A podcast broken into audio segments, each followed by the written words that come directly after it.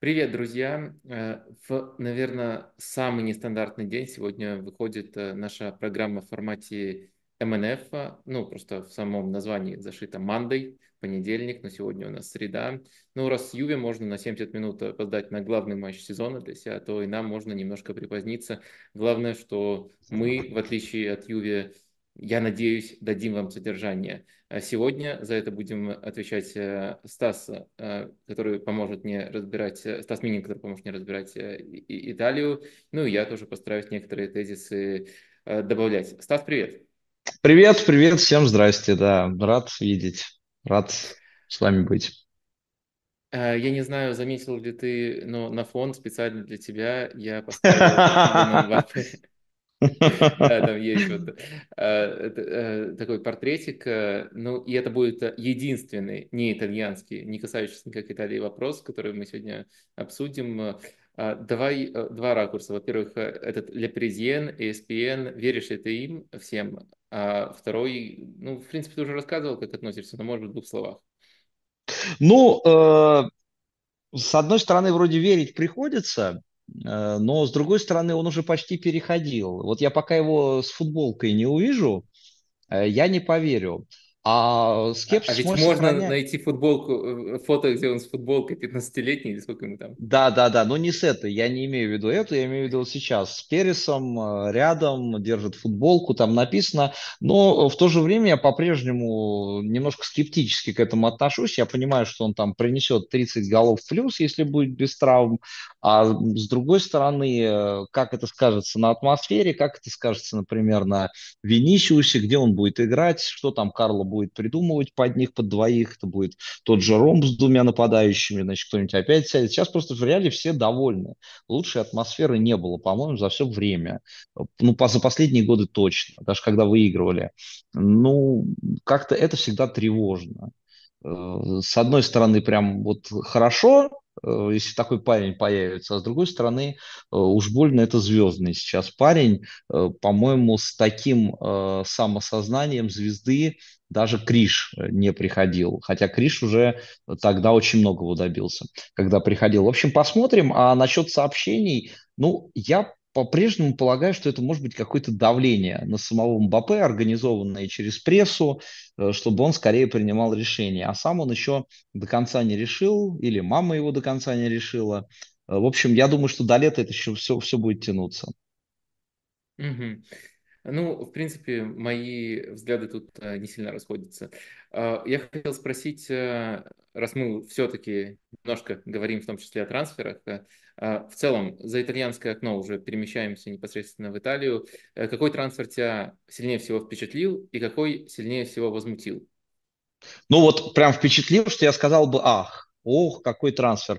Ну, э, наверное, такого не было. Больше всего внимание, конечно, было к Буатенгу, который перешел в Салернитану, но это как часть вообще политики Сабатини, который опять э, там кого-то успел продать, человек 6-7 успел привести, то есть то, что он делает, то, что он делал в прошлый раз в Салернитане, так и сейчас.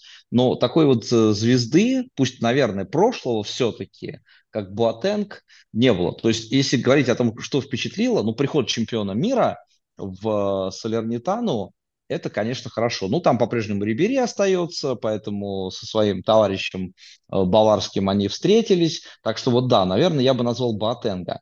Э, может быть, стоило бы отметить Бальданца и Анхелиньо, которые перешли э, в Рому, но здесь вот я даже себе на бумажке знак вопроса поставил, потому что не очень понимаю, надолго ли вот Де что будет в следующем сезоне, какой будет тренер, пригодятся ли они. Бальданцев мне хочется, чтобы играл, и мне немножко обидно, что э, он ушел сейчас из Эмполи, когда Эмполи борется за выживание. Пусть уже не с э, моим любимым Андреацоли, но э, борется. А вот что возмутило, не то чтобы возмутило, но вот мне кажется, что Фиорентина сделала приобретение на упрощение игры. То есть Фараони и Белоти – это такие прямолинейные довольно футболисты, как мне кажется. И, и э, это каких-то новых красок, вот таких ярких, Фиорентине не добавит. Хотя Белоти, может быть, и побольше будет играть, э, чем он играл в Роме. Но он, по-моему, футболист немного для другой команды. Хотя вот мы Фиорентины коснемся, если сегодня, э, она уже и сама, может быть, не такая тонкая команда. Так что вот это немножко меня насторожило. А так, если брать э, по каким-то командам таким средним, ну, Джош Дойк в Сосуола. Мне он очень нравился в Вероне. Э, Сосуола в кризисе. Я думал, что они на пятерку защитников перейдут, то есть на три центральных. Даже были такие наметки, будет более такие свободные фланги, пусть прямолинейные, но атакующая игра. Но, по-моему, все равно не четверка, и, и Дойк там просто растворится. Один из трансферов, который мне особенно интересен, я думаю, мы позже по ходу выпуска обсудим, потому что он вписывается в одну из наших тем. А из того, что ты сказал, я зацеплюсь э, за Буатенга и по нему только уточняющий вопрос задам. Ну, все мы знаем, главное качество Буатенга – это лазерные передачи. Мне кажется, это лучшее определение э, из mm-hmm. позиции центрального защитника. Там две-три линии может отрезать, разбить. Вот в этом он прямо изумителен.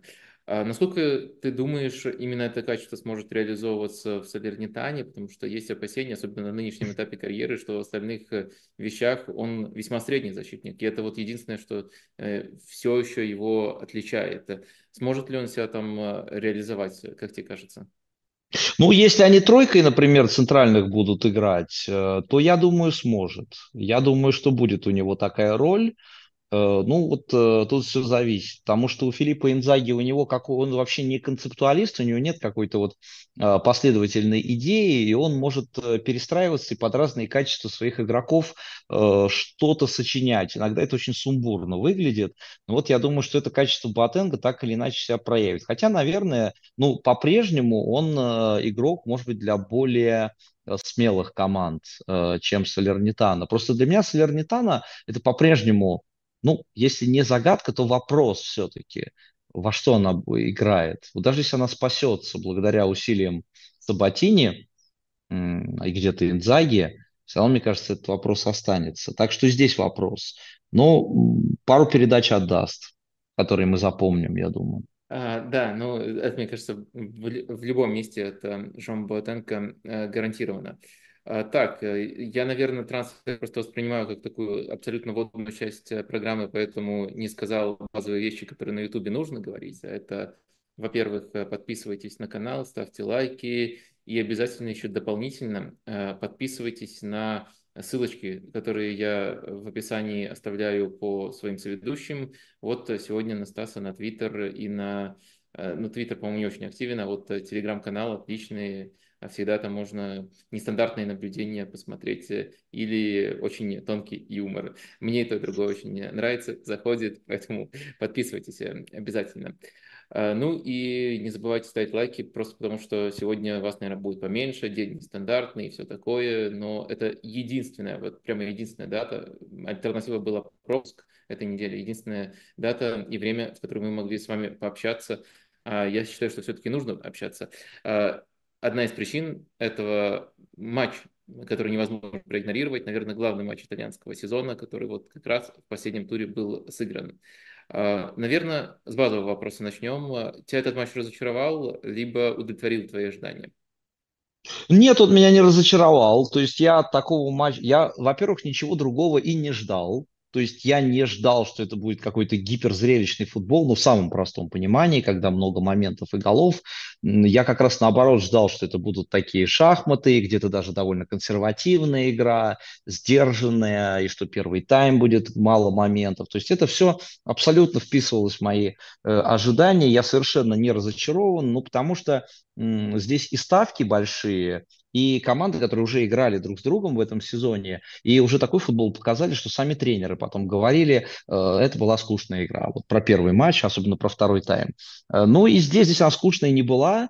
Э, просто, ну, наверное, ну, как мне кажется, превосходство Интер было очень заметным в этой игре. Вот, может быть, мог Ювентус больше предложить такой игре, больше успеть сделать.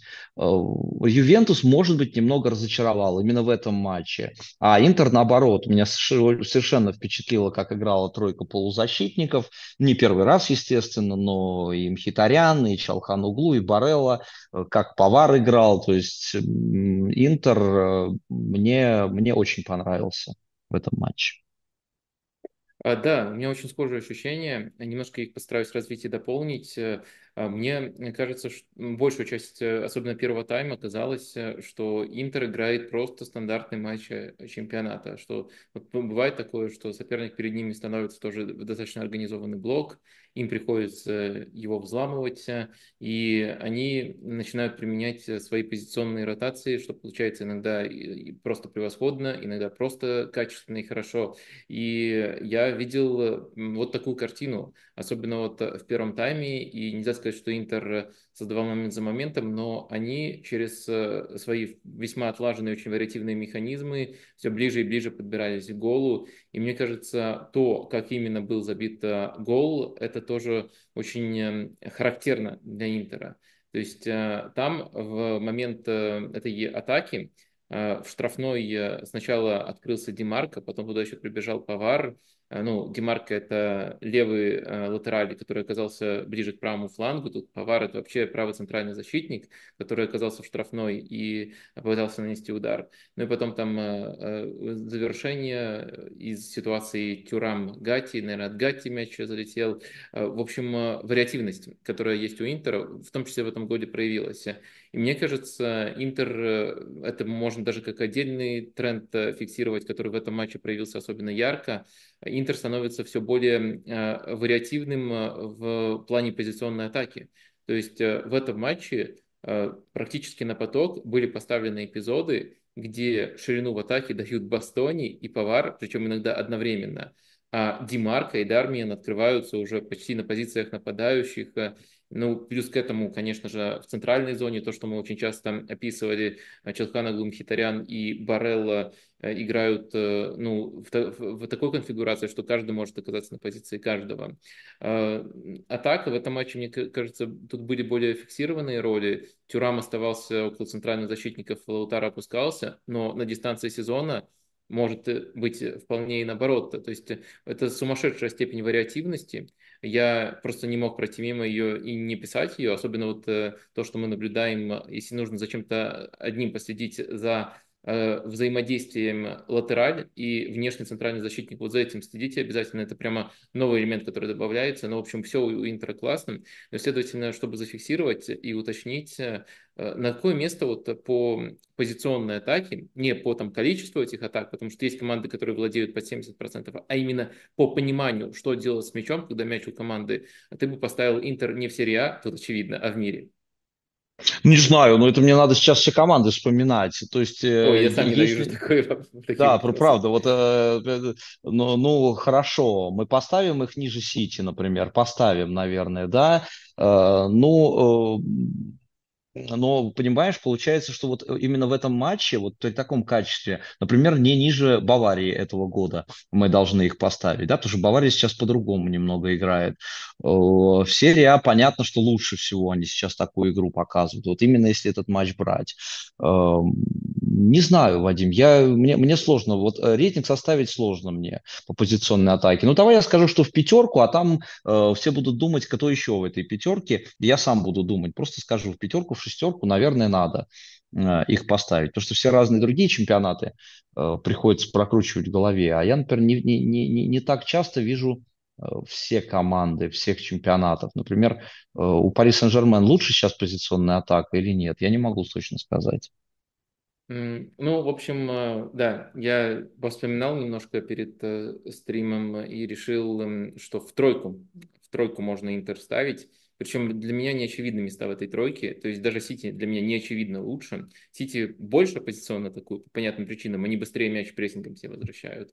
А, но не, я не уверен, что прямо обязательно лучше. Ну и Байер еще точно был бы в моей тройке. А все остальные команды, вот именно прямо сейчас с тем, до какой стадии в этом сезоне Симона Инзаги довел позиционную атаку, мне кажется, что они Интеру, наверное, уступают. То есть есть э, другие вещи, в которых они могут Интер превосходить. Там Интер не самая прессингующая команда, например, но вот это, это прямо восторг и эстетически, и в плане того, какой результат это приносит команде. Тут, наверное, можно только восторгаться.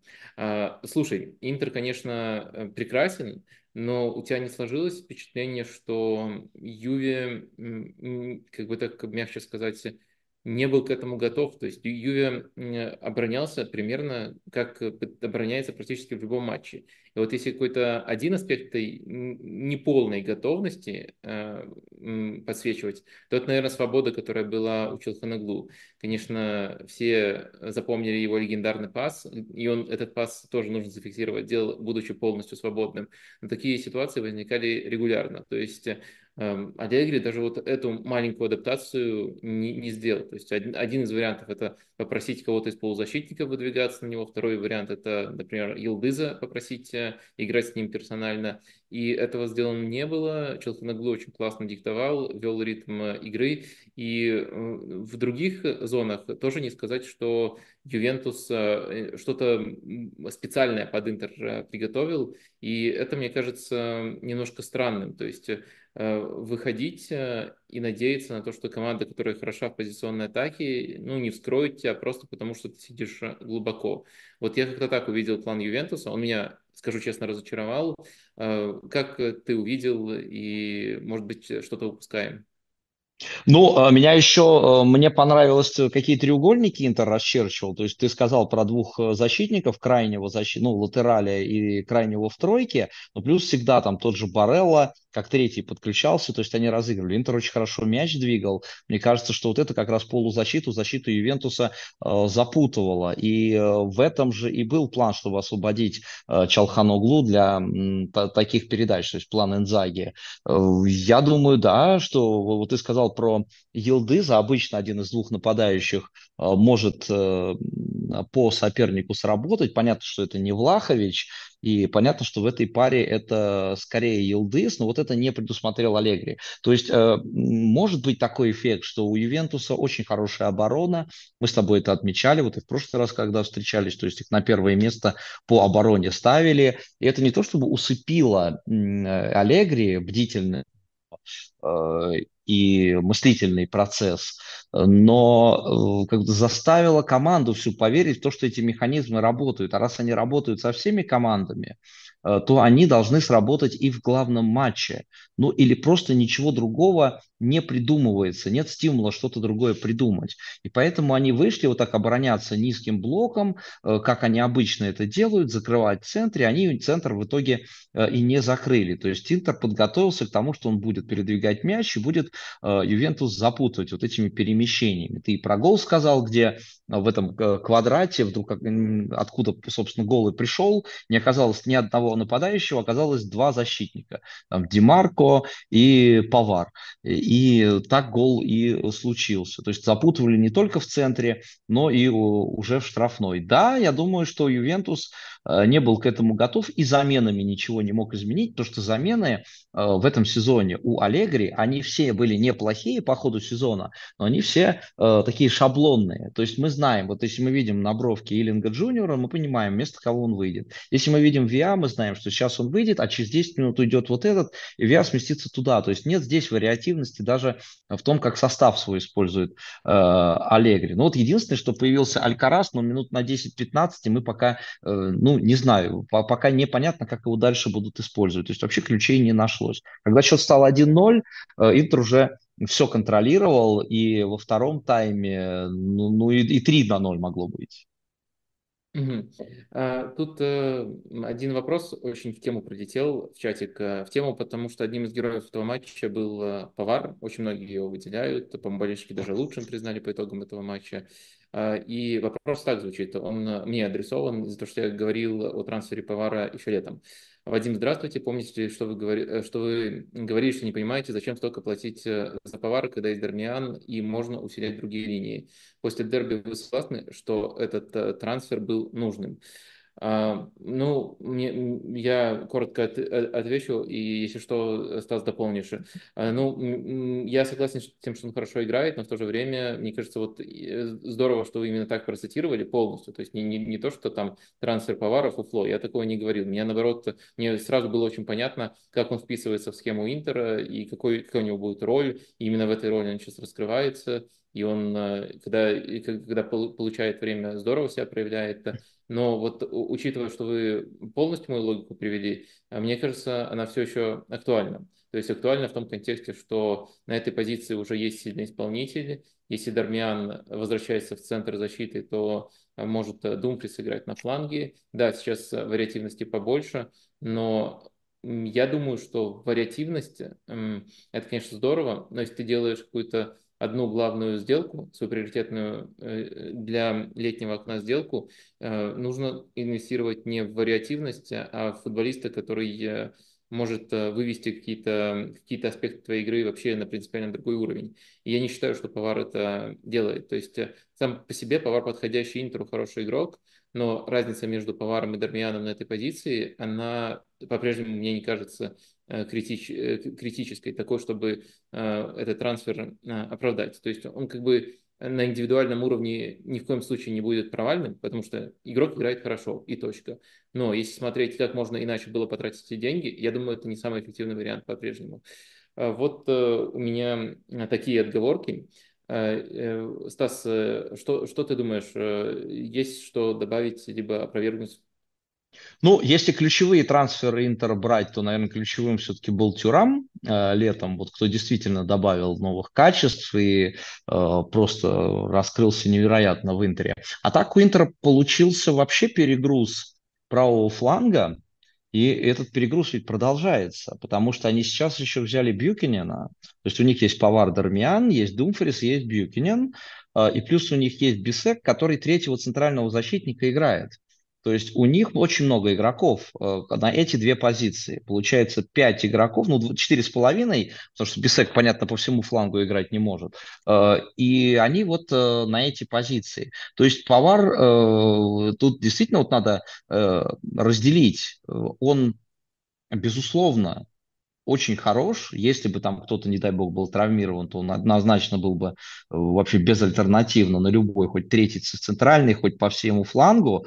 Э, но просто правда, в прошлом сезоне восхищались мы тем, как здорово Дармиан э, играет в двух ролях, и вдруг именно до него появляется альтернатива. Но ведь и Карлос Аугусто на левый фланг тоже пришел, хотя там есть топовый Демарко. Э, и получается, что, который, кстати, может играть тоже третьим в тройке, только слева. Такой тоже с ним бывает. Э, и получается, что здесь они тоже дублировали, хотя Карлос Аугуст, конечно, стоит не столько, сколько Повар, и Аузилио и Морота не столько сил потратили, Аузилио прежде всего, на то, чтобы Карлоса Аугусту пригласить.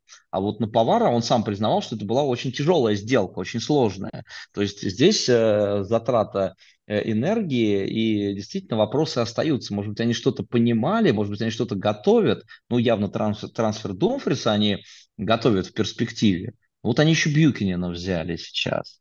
То есть, э, если бы вот э, это такое мышление в долгую, у нас будет повар на несколько лет, но мы продадим Думфриса, и будет у нас повар и Дармиан.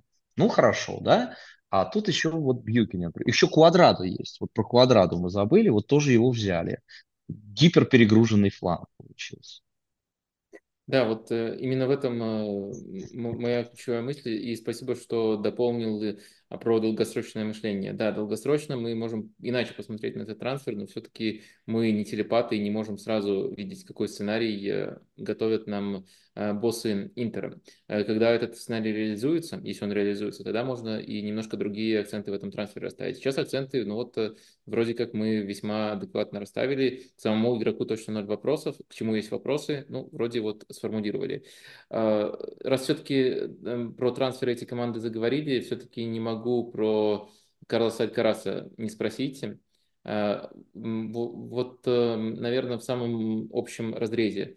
Э, ты видишь его каким-то недостающим элементом пазла. То есть это не просто игрок для ротации, это игрок, который может сделать там же ту же полузащиту более умной. Вот как ты отнесся к этому трансферу? Ну, я его не знал. То есть я его первый раз увидел. Э, Не буду врать, что я смотрел его до этого. Вот я его увидел первый раз в этом матче. Э, Мне э, понравилось то, что он сразу просит мяч, он э, хочет организовывать атаку. Ну, то есть это игрок, мне кажется, вот в чем-то похожий на тех молодых ребят, которые у Ювентуса уже были и есть. Фаджоли или Мирети. Вот они также начинали. Вот они выходили на поле, они требовали мяч, они открывались, они хотели мяч что-то продвигать, что-то организовывать. То есть это вот сейчас для ротации, ну, потому что они ничем, никем не компенсировали отсутствие Фаджоли э, до конца этого сезона. Э, и вот приходит Алькарас. А в будущем, ну смотри, вот у Аллегри всегда считалось, что он с молодыми игроками работать не любит, ждет, что они все пройдут там э, целую цепочку посвящения. Там сначала в э, Juventus Next Gen, потом они вот уже появятся в основной команде. И вот приход... и теперь Аллегри приходится все-таки с молодыми иметь дело, и э, вот с тем же Елдызом, и он видит, что они взрослеют как-то побыстрее, э, чем, может быть, ему казалось. Ты знаешь ведь эту историю с Елдызом, что он его посадил на скамейку в предыдущем матче и объяснил это э, педагогикой. Он, говорит, четыре матча сыграл, в старте, хотел сыграть пятый, и у него уже э, притупится бдительность, у него э, он почувствует, что он уже незаменимый. Поэтому я его подержу на скамейке, выпущу в том матче на замену, ну а вот там с Интером выйдет он в старте. То есть вот такая аллегриевская педагогика довольно забавная. А Алькарас, мне кажется, вот он из того же ряда э, футболист, и они вот в Ювентусе стали получать и доверие, и время. То есть я не думаю, что это недостающее звено, потому что, ну, тот же Фаджоли вернется ведь в обозримом будущем. Э, но это, опять же, игрок для умного футбола, и, может быть, Ювентус какой-то уже пятой, шестой попытки э, постарается такой э, футбол построить уже в следующем сезоне. Они все время это откладывают по разным причинам. Ну, может быть, к счастью для Аллегри. Сейчас это, конечно, игрок до конца сезона ротации, а удивило меня то, что его уже в таком матче выпустили. Ха, Вот странно, меня удивило то, что его так поздно в таком матче выпустили, поскольку как раз-таки просто игрок думающий, игрок с пасом, наверное, Ивентус мог бы и пораньше пригодиться, Э, можно было бы и поактивнее рисковать. Вот у меня такое мышление было. А, Слушай, мы все-таки допускаем, что вот он сможет даже на концовку этого сезона оказать определенное влияние, и хотя бы кому-то из основных футболистов навязать конкуренцию. Вот э, кого из полузащиты э, или, может быть, даже из линии атаки, он может и десяткой сыграть со вторым нападающим, а, ты бы в таком случае вычеркнул, ну нет, не вычеркнул, а Короче, кто может стать жертвой э, его прихода, если все пойдет э, хорошо? Ну, потому что мне очень, например, нравится в этом сезоне Маккенни, даже больше, чем Рабье, и вот э, кажется, что самый такой простой вариант – это вместо Рабье. А мне кажется, что перевод Маккенни, его возвращение на, нелюби, на нелюбимую позицию на правый фланг, и вместо Маккенни в центре Алькарас. Э, либо же, либо же, если Рабье не остается, то тоже такое может быть мышление. Мы его в Италии иногда видим. Ну, если Рабье не остается, надо наигрывать новые сочетания, и тогда вместо Рабье. Но я полагаю, что э, могут Маккенни вернуть на позицию, которую сейчас Камбьязу заменяет, а Камбьязу могут на левый фланг вместо Костича. Но это тоже ситуативные решения. Я не думаю, что Алькарас будет э, уж очень много времени получать.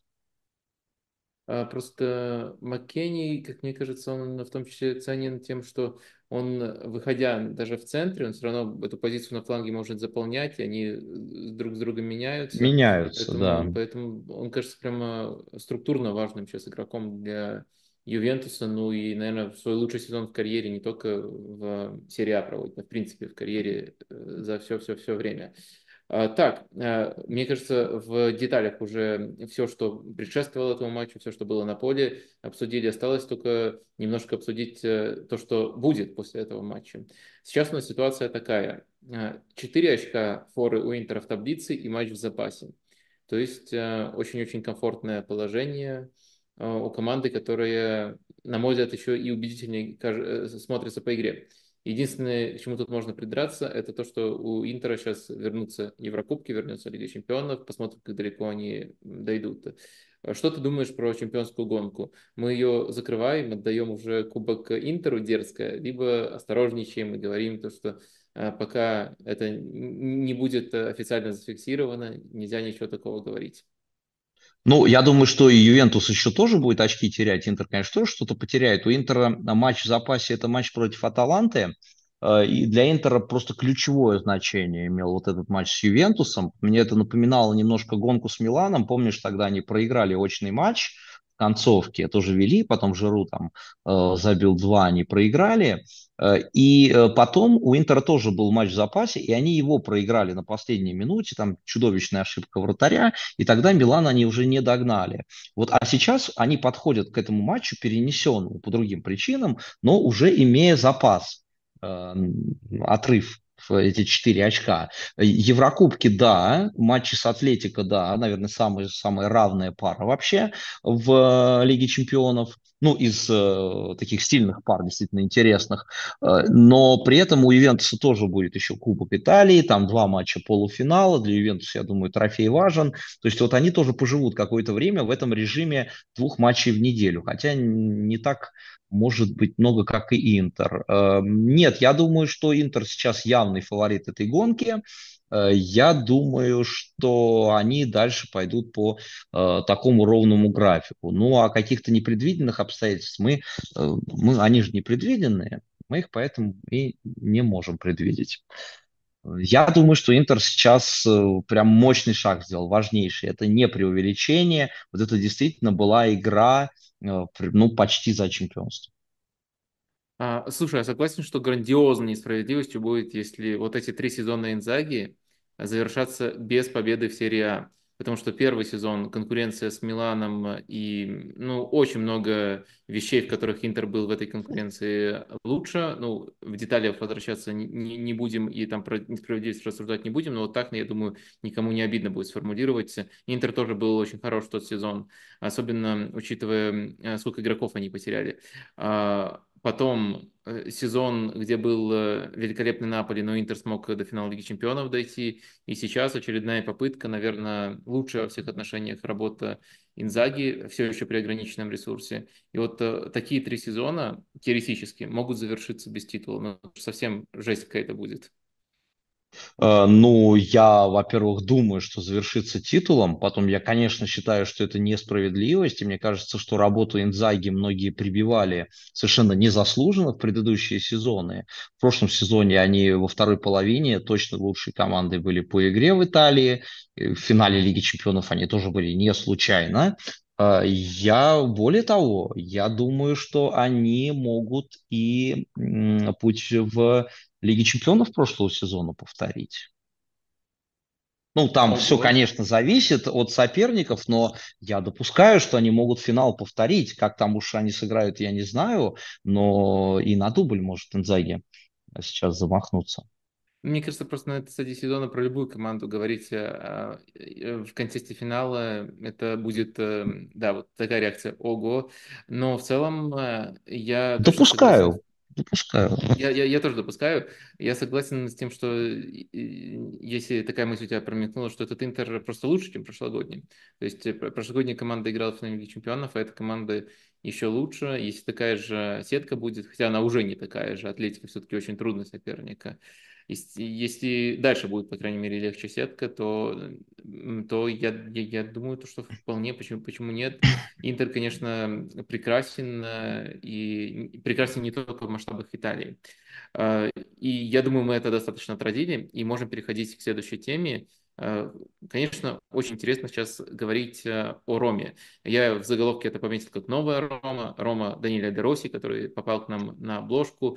И Наверное, перед тем, как перейти непосредственно к обсуждению изменений, хотелось бы узнать твое мнение про увольнение Жозе. Это уже какое-то время назад случилось, все вроде как обсудили, но нашего выпуска с тех пор не было. Мы вот именно в этом формате это э, тут не обменивались мнениями по нему.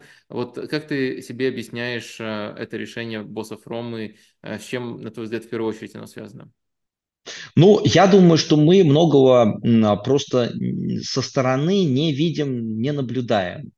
То есть э, нам кажется, ну и это, наверное, так, что у Жозе сложились хорошие отношения с болельщиками. Кстати, это вообще его свойство. Его, например, э, мадридские болельщики до сих пор очень любят многие, хотя сколько времени прошло, и не сказать, что прям все так здорово было, но любят. Вот и болельщики Ромы тоже.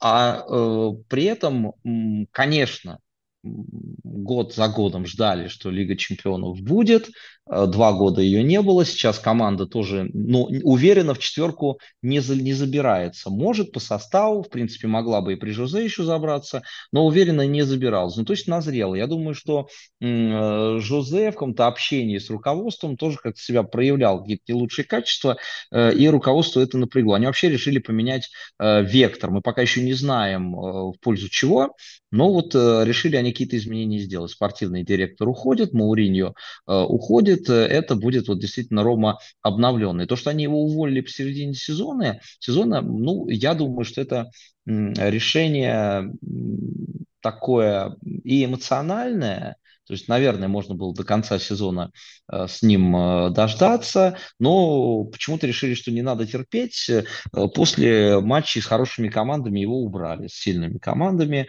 Я думаю, что вот в этих играх с Вероной, Салернитана и Калири Жозе тоже мог бы взять 9 очков. Это, может быть, не было бы так красиво, как в матче с Калири, но э, вот 9 очков он бы взял и был бы уже где-то наверху, повыше, и все бы говорили, ну вот Рома э, выправляется. Мне кажется, что это решение было, ну, со стороны, оно кажется не своевременным и недостаточно обоснованным. Но я думаю, что здесь вот какая-то внутрянка есть, которую мы просто не знаем, э, и руководство Ромы уже не хотело дальше ждать. Угу. То есть... Эм они предположили, что долгосрочно их проект без Жозе просто будет э, лучше развиваться. Там еще, наверное, нужно упомянуть, что в конце этого сезона планово уходит э, спортивный директор Тиаго Пинту, по-моему, его фамилия. А чуть ли не в феврале он должен уже уйти. Вот чуть ли не сейчас. Ну, наверное, контракт в контексте футбольного февраля. сезона это, это малозначимо, то есть лет, окно уже отработано, то есть либо сейчас, либо летом. Так что да, о его уходе было известно еще до того, как объявили об увольнении Жозе Мауриньо. Так что, по сути, можно сформулировать так. Э, воспользовались трудным календарем, чтобы не лишиться шансов на перезапуск. А перезапуск планировался по таким более масштабным причинам, чем непосредственно э, последние результаты Жозе. Э, это корректная формулировка, на твой взгляд? Ну да, но это, но это такая вот политика, игра со своей аудиторией, со своей публикой, чтобы публике не казалось, что это ну, какое-то совершенно необоснованное увольнение. Представляешь, он бы э, выиграл какие-то матчи там важные в декабре у сильных команд, там, не знаю, Милан бы обыграл, э, и его бы уволили, потому что назрело, уже плохо общались, ну вот по этой причине, внутренней, которую никто не знает. Нет, здесь э, результаты помогли. А, конечно, от него избавиться. Слухи ведь ходили еще осенью о том, что его готовятся убрать, и тогда это тоже казалось, что ну, Рома не играет хуже, чем в предыдущем сезоне, что его а, убирать. Но, может быть, э, то, что радикально лучше не стало играть, вот это сказалось. То есть Мауриньо уже такой хромой был уткой.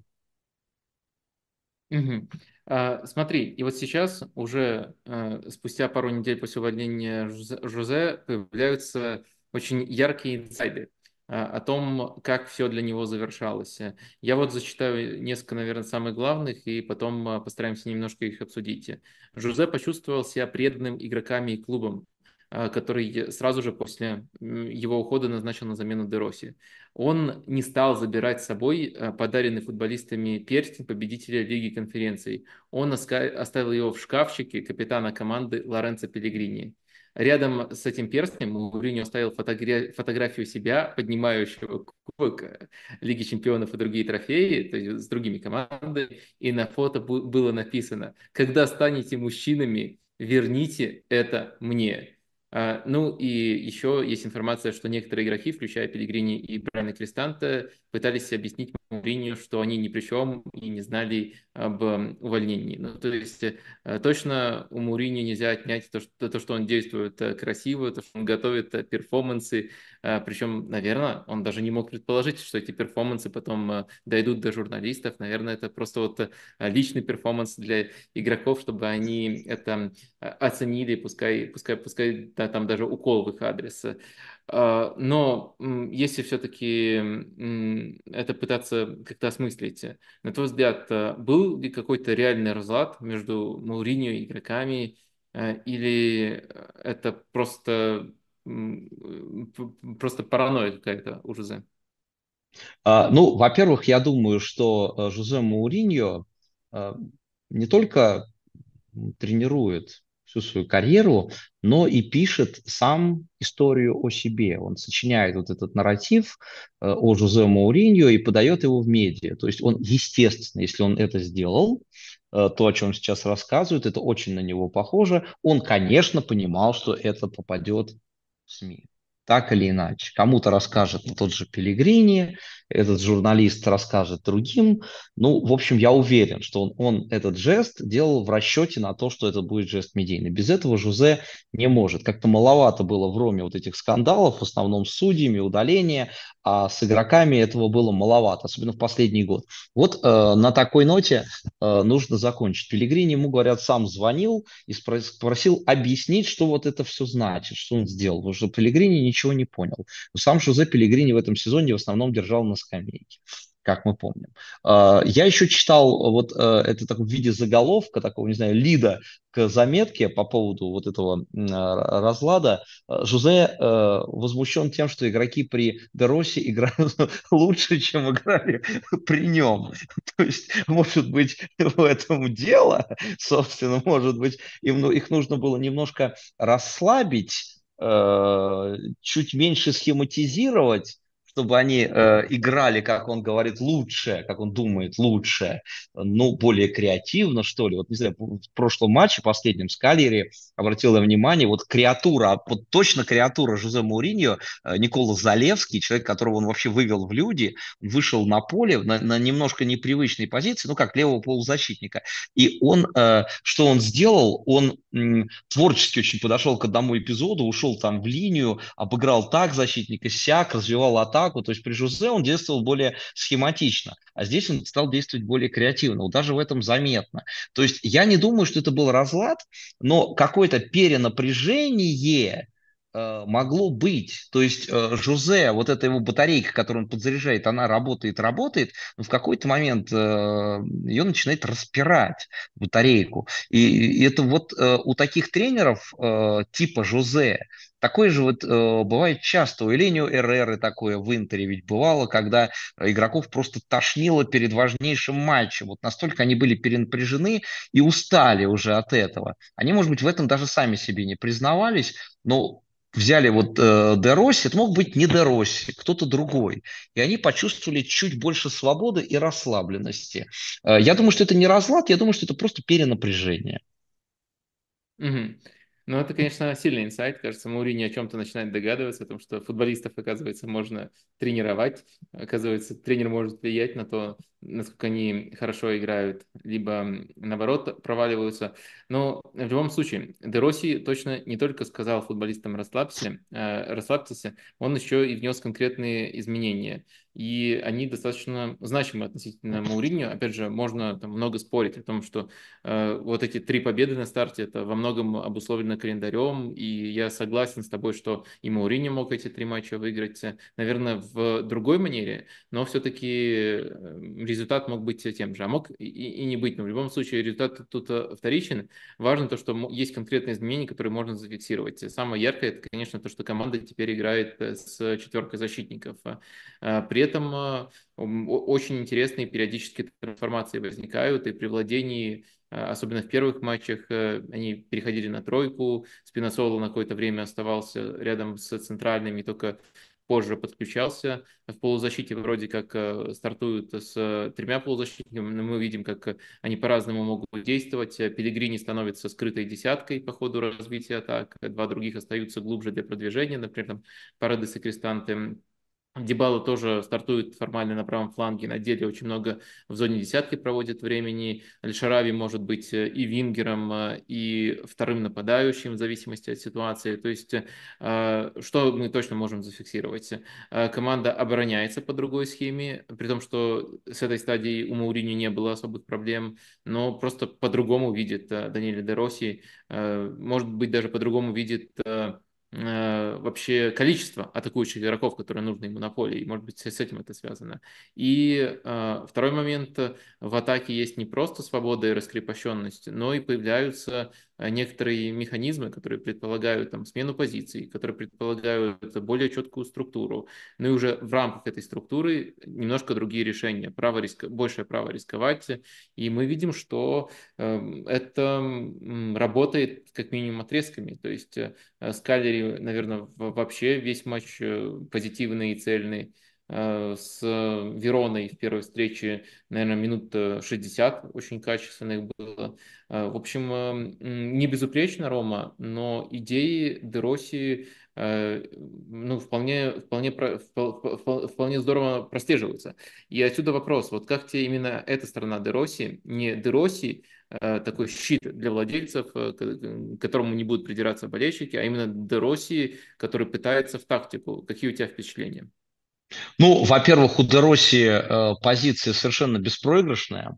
То есть, как бы он этот сезон не закончил, все понимают, что он э, пришел на время, он как клубная легенда согласился вот сейчас работать. Он, кстати, не упирался, он, то есть он повел себя полном соответствии с представлением любого болельщика о том, как должна клубная легенда себя вести. То есть он может только выиграть от этого, вот, например, показать, что он тренер, у которого больше есть мысли о позиционной атаке, э, что он просто более атакующий по своему менталитету. То есть он себе просто зарабатывает сейчас э, репутацию. Я вообще не знаю, останется он или не останется, пока сомневаюсь.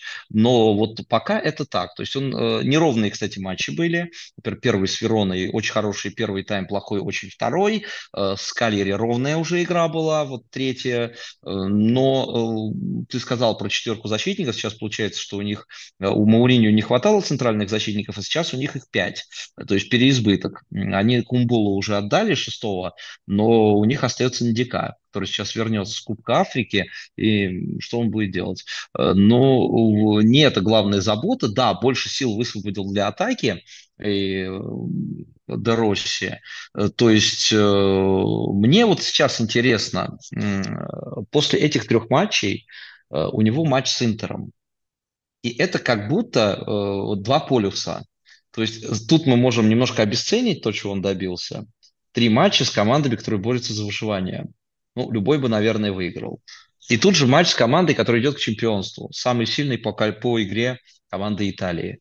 Допустим, они проиграют это тоже будет не, пока, не настолько показательно, потому что у Интера и сильная команда может не выиграть. Вот Ювентус, например, не выиграл.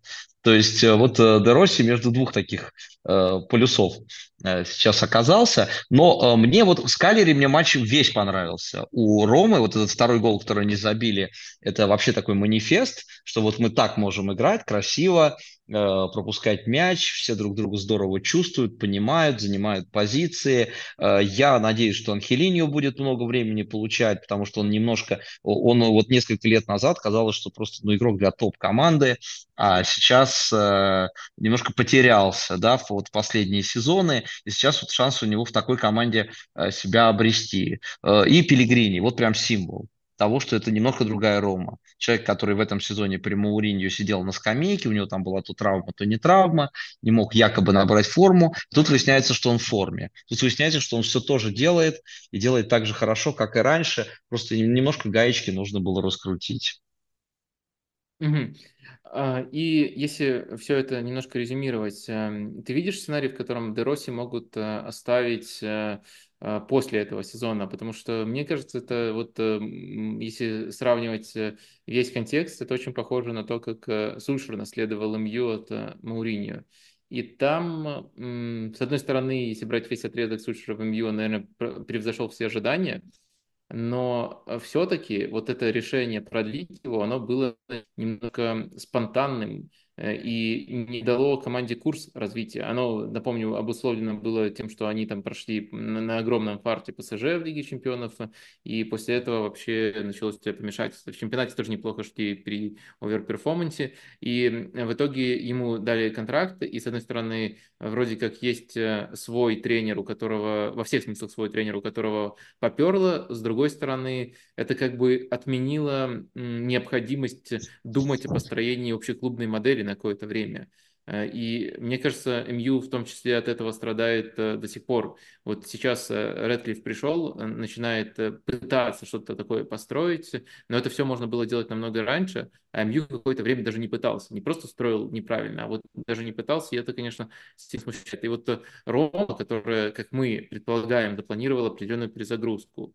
Вот как ты думаешь, само решение теоретически может быть уместным э, отдать это вместо Дероси. Я из вот этих вот э, оговорок, как ты понимаешь, э, очень скептически к этому отношусь. Опять же, не потому что не вижу хороших идей у Дероси, а потому что мне кажется, что это будет вот таким ленивым путем для Ромы. То есть не нужно ничего придумывать, нужно просто ну, скормить фанатам своего тренера. И, и, и все. И, и сидеть, смотреть какое-то время за этим. А конкуренты, которые хитрее за это время могут оторваться. Вот, такое, вот, так, вот такое у меня опасение. Поэтому э, мне кажется, этот сценарий будет в любом случае плохим для всех.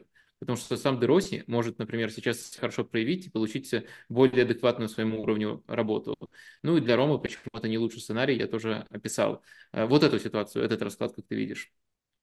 Э, ну, у меня тоже есть э, это опасение, но если Дероси это тренер с идеей, если эта идея так или иначе где-то в пространстве позиционного футбола, ну вот мы видим, да, пока вот с такими командами, но мы видим, что больше атаки, больше позиционной игры. Если это идеологически ему характерно, для него характерно для Дероси, то даже если его клуб оставляет, это, конечно, решение ленивое, нет смелое, но во всяком он может, э, по крайней мере, заложить частично, может быть, этот фундамент, на котором потом будет работать более классный тренер, которого они э, найдут. То есть у меня э, стакан скорее наполовину полон. То есть если ну, опять же, это будет зависеть от результатов. Если это будет шестое-седьмое место, он не останется. Если он вдруг затащит Рому в Лигу чемпионов, э, я думаю, что аргументов в пользу того, чтобы его оставить, будет больше. Будет все зависеть от того, кого возьмут спортивным директором, какие у него будут связи, какие у него будут предложения. Потому что если это будет спортивный директор эм, ну, очень высокого уровня, э, то у него, понятно, будут свои кандидатуры, и эти кандидатуры будут, наверное, ну, они превзойдут Дероси. Если это будет ну, кто-то вот э, из местных или человек, который еще недостаточно хорошо на этом рынке э, освоился, то могут Дероси и оставить. Но опять же, это не так будет страшно, если Дероси будет тренером идейным и он, по крайней мере, идейный фундамент заложит. Э, вот э, я по поводу Дероси э, думаю так. Хотя вот даже при таком футболе, который он пытается строить, Э, освобождаются тренеры, эм, которых можно в Рому пригласить. А, и это, в принципе, был следующий вопрос. Ты очень верно заметил, что нужно лучше понимать проект и кто будет спортивным директором, для того, чтобы уверенно говорить о тренере. Но все-таки, может, какие-то фамилии из тех, кто подошел бы Роме уже сейчас, можно назвать? А, я думаю, что это Хави. Ух ты! Э, Меня Ну, эта а почему нет? идея, э, да, меня эта идея сразу же возбуждает. Это очень интересно было посмотреть, такой резкий переход, э, ну, понятно, транзитом через Де Росси, но от Мауриньо к Хави. Было бы точно, точно, точно интересно. Ну, смотри, вот, допустим, Хави главный тренер, а Де Росси на какое-то время уходит и тренирует вторую команду Ромы. То есть они действуют примерно в одной модели, две команды играют примерно в одной модели, э, они общаются, они делятся идеями, э, и на будущее у Ромы есть и второй тренер такого же, в таком, который в таком же ключе работает. Ну, опять же, я же не спортивный директор. Ну, я, во-первых, хочу, чтобы Хави исцелился от того, что сейчас он переживает, и поработал в более здоровой атмосфере. И идей-то у него полно, и я, мне кажется, что для него это прям хороший был бы вариант. Пусть это Рома, это не топ-клуб, ну, в, как Барселона, например, считается топ-клубом, э, но все равно это клуб, который претендует на то, чтобы в Лиге чемпионов играть, э, выигрывать, э, трофеи какие-то хочет тоже завоевывать. Ну, я думаю, Луис Энрике был в Роме, а потом работал в Барселоне и в сборной Испании. Так что, по-моему, ну, дорожка протоптана. Опыт э, в Роме Луис Энрике был интересным. Не очень хороший, да. Да, да, да, да. А, слушай, такой классный вариант ты предложил, что мне даже не хочется разбавлять его чем-то другим, хочется только, может быть, несколько уточнений добавить э, и спросить в том числе, ну, очень интересно в этом контексте предположить, э, как Хави будет сочетаться с Ромой именно не в тактическом плане, а в ментальном плане, потому что проблемы, которые у него есть сейчас, они во многом связаны с тем, что он не чувствует нужной поддержки, он э, постоянно, как мне кажется, срывается. Может быть, это какое-то другое слово тут уместно на пресс-конференции. И вообще, мне кажется, э, пребывает э, ну, в какой-то атмосфере токсичности, которая связана отчасти вообще с испанским футболом, отчасти непосредственно с давлением, которое есть в Барселоне, но и еще с тем, что нет именно действия в связке с президентом клуба. Э, мне кажется, что в Роме, вот если так пытаться проецировать, э, все те же тейки, которые Хави озвучивает в Барселоне, они будут просто на ура приниматься. Тут э, уже построена эта философия, мы против всего мира. Каждый следующий раз, когда Хави скажет, что судья сделал что-то не то, ему все будут аплодировать. У него, наверное, не будет тут такого давления в том числе связанного с результатами, учитывая, как много прощали тому же Жозе. А, так что мне, мне кажется, что это интересно, в том числе еще в этом контексте. Ну, я думаю, что э, по поводу судей говорят все тренеры. Э, просто в Роме э, вот эти разговоры, они не будут вписаны в тот мощный конспирологический нарратив, который сейчас производит Барселона.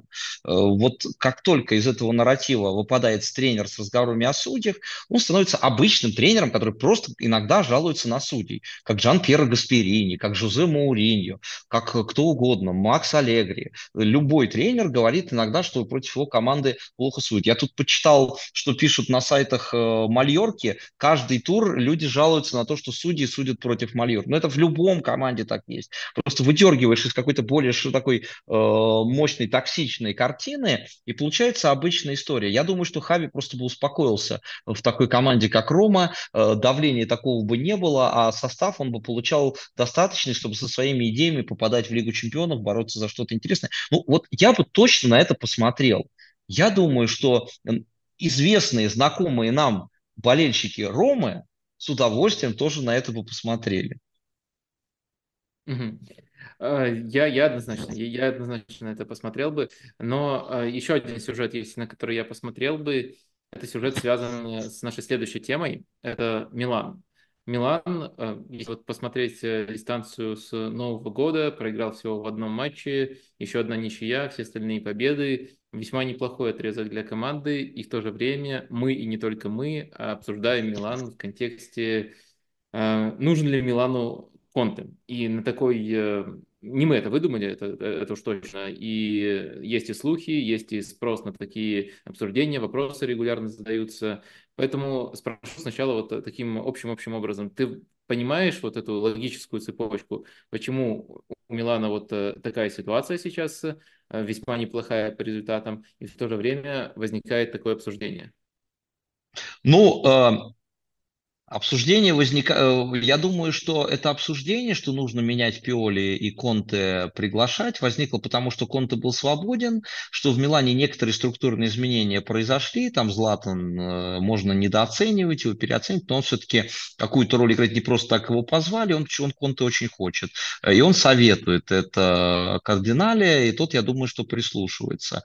Я думаю, что это просто вот появилась эта идея в э, ноябрь-декабрь, и она просто дальше будет развиваться. Мы с тобой, вот э, как люди, следящие за несколькими чемпионатами, ну, в частности, за чемпионатом Испании, э, помним похожий случай в Вильяреале, который договорился с Унаем Эмери и уволил Хави Кальеху, который в ковид выдал супер отрезок, вывел команду в Еврокубке. Помнишь этот случай? Вот он чем-то похож, хотя масштабы, наверное, немного другие все-таки. Там команда такая вот по амбициям уровня Лиги Европы, здесь все-таки команда по амбициям уровня Лиги Чемпионов, победы в чемпионате Италии. И Конте это тоже тренер совсем другого масштаба. Э, но структурно это случаи похожие. Вот даже если сейчас Пиоли уверенно третье место, он может даже за второе побороться, команду проведет, э, в Еврокубках выступит удачно, поводов никаких нет э, с ним расставаться. Но уже если есть какие-то разговоры и договоренности, от них Милан не избавится. Он Конте позовет. Я боюсь, что это решенный вопрос. Но не то, что боюсь, мне кажется, что они этот вопрос уже, скорее всего, обговорили и решили. И Конте ни с кем больше переговоры вести не будет. По поводу Пиоли, Э, он, э, не все матчи, которые Милан сейчас провел, они, как мне кажется, были одинаково хорошими по качеству. Но вот, например, матч с Болонией, который они сыграли в ничью, вот мне Болония точно понравилась больше. Э, мне кажется, она лучше играла и больше создавала, ну вот в ничью сыграли. При этом они отыгрывались, сравняли с пенальти, но тем не менее, и сами не пропустили с пенальти, но мне Болония понравилось, то матчи больше. А, были матчи вот хорошие, с Ромой с той же у Милана, однозначная явная победа, победа э, над э, Жозе, последний его матч. Э, последние игры, где они, проигрывая вот с Фразиноне, выиграли и тоже моменты создавали, там Фразиноне мог больше пропустить. Я думаю, что здесь сказалось то, что, ну, во-первых, стабилизировался состав, то есть уже не приходилось Пиоли дергаться. А, он человек, э, который любит такую стабильность, чтобы вот у него были игроки, он понимает их качество, как он их э, друг с другом будет сочетать. И даже то, что у него, ну хотя бы на какое-то время появилась стабильная связка Габи-Кер в центре обороны, да, это не лучший выбор, естественно, это выбор кризисный, но, по крайней мере, это люди, которые тфу-тфу-тфу не травмируются и играют, вот этого уже ему достаточно. Тео Эрнандес сейчас в хорошей форме, без Тео Эрнандеса вообще другой был бы Милан, без его вот этих перемещений. Это ну, огромная нагрузка на нем, и креативная, и по движению, и всякое. То есть Пиоли, он мастер работать именно с качествами игроков, и вот сейчас у него есть вот этот доступный э, набор игроков, и он э, поэтому игру такую может э, предложить. То есть вот поэтому они стабильны. Мне кажется, они где-то и очков не добирали, где-то им не везло в этом сезоне. Но вот сейчас они э, по любимой нашей регрессии, да, к среднему получают вот эти очки их набирают. Э, то есть ничего радикально нового, может быть, и не произошло, э, но правильно, что дергаться не стали, не стали убирать хотя бы Пиоли посередине сезона, э, и он этот Милан в тройку точно, я думаю, заведет. Ну, а дальше будут смотреть, я думаю, что дальше просто полюбовно, нормально, спокойно с ним попрощаются. Э, ну, вот э, ты упомянул Кальеху как вот э, аналогию, когда похожее решение было принято. А мне кажется, мне в голову пришел просто более такой прямой э, пример, ну, потому что он связан с Конте непосредственно. Как Конте приходил в Интер. То есть Спалетти вывел команду в Лигу чемпионов, проделал э, не грандиозную, но достойную работу, за которую не увольняют при прочих равных но появляется на рынке эксклюзивный вариант, который настолько соблазнителен, что э, вот э, задаешь уже вопрос не нужно ли нам увольнять тренера, а нужно ли нам приглашать нового. Это немножко, но все-таки разные вопросы. Э, ну, понятно, нужно ли нам приглашать нового, когда такая возможность есть. И вот тут тоже вот эта вот э, эксклюзивная возможность э, вроде как есть, с конта контакт достигнут, и мне кажется, вот такое мышление тут может быть уместно. Если говорить по Пиоле, то мне кажется, тут можно два тезиса выдать. Первый – это то, что его работа в этом сезоне заслуживает похвалы, учитывая, сколько травм и сколько травм у него было, ну и учитывая, что Милан должен был, если смотреть на качество игры, занять более высокую позицию в группе Лиги Чемпионов, очень трудной. А, в общем, а, мне нравится, как работает Пиоли, справляется с обстоятельствами, но в то же время этот сезон мне также показал, что Пиоли скорее не может а, построить более структурный футбол, который э, должен быть, эм, как кажется, э, как пишут многие инсайдеры, вот э, центром нового проекта, вот именно с новыми владельцами, и это, наверное, тоже нужно учитывать. А важный индикатор, почему это просто не просто фантазии, а нечто большее, это то, что он пытался строить в начале нового сезона. Мы помним, он там с сложными фулбеками экспериментировал и всегда четкую структуру ну то есть как будто пытался на ходу там в какой-то плейбук Гвардиолы заглянуть. Кстати, когда он объяснял решение, почему Калабрию сделал ложным фулбеком, он ну, практически дословно сказал журналисту, но ведь Гвардиола так делает, ну то есть понятно, что Гвардиола не совсем Калабрия, но точно вот ссылка на Гвардиолы, на Гвардиолу была, и вот такая э, подкупающая простота тезиса у него тоже была. В общем, э, э, мне кажется, вот в этом режиме у него не получилось, причем не получилось появилась э, не из-за травм, а просто, ну, понятно, мало времени для оценки, но скорее не получалось из того, что мы могли наблюдать. И это тоже такой тревожный звоночек был. Потом, как ни странно, когда пошли травмы, это, может быть, даже и на Пиоле немножко на руку сыграло. Во-первых, это всегда очень хорошее оправдание, а во-вторых, он просто мог эм, перейти в свой стандартный режим, в свой стандартный режим, э, ну, можно сказать, выживания, подготовки к каждому следующему сопернику. Я вот, э, с одной стороны, не могу сказать, что Милан э, очки набирает сейчас незаслуженно, а с другой стороны, не могу сказать, что у Милана есть постоянные паттерны от матча к матчу. Ну, очень их мало на фоне остальных команд, которые хотя бы в этом регионе, не выше, в этом регионе таблицы идут. И это, конечно, э, немножко смущает. Э, именно в контексте проекта, который, как кажется, у Милана там начинает э, прослеживаться. Так что вот как-то так. Все вроде молодцы, но в то же время это решение, этот размен, на мой взгляд, вполне можно будет понять.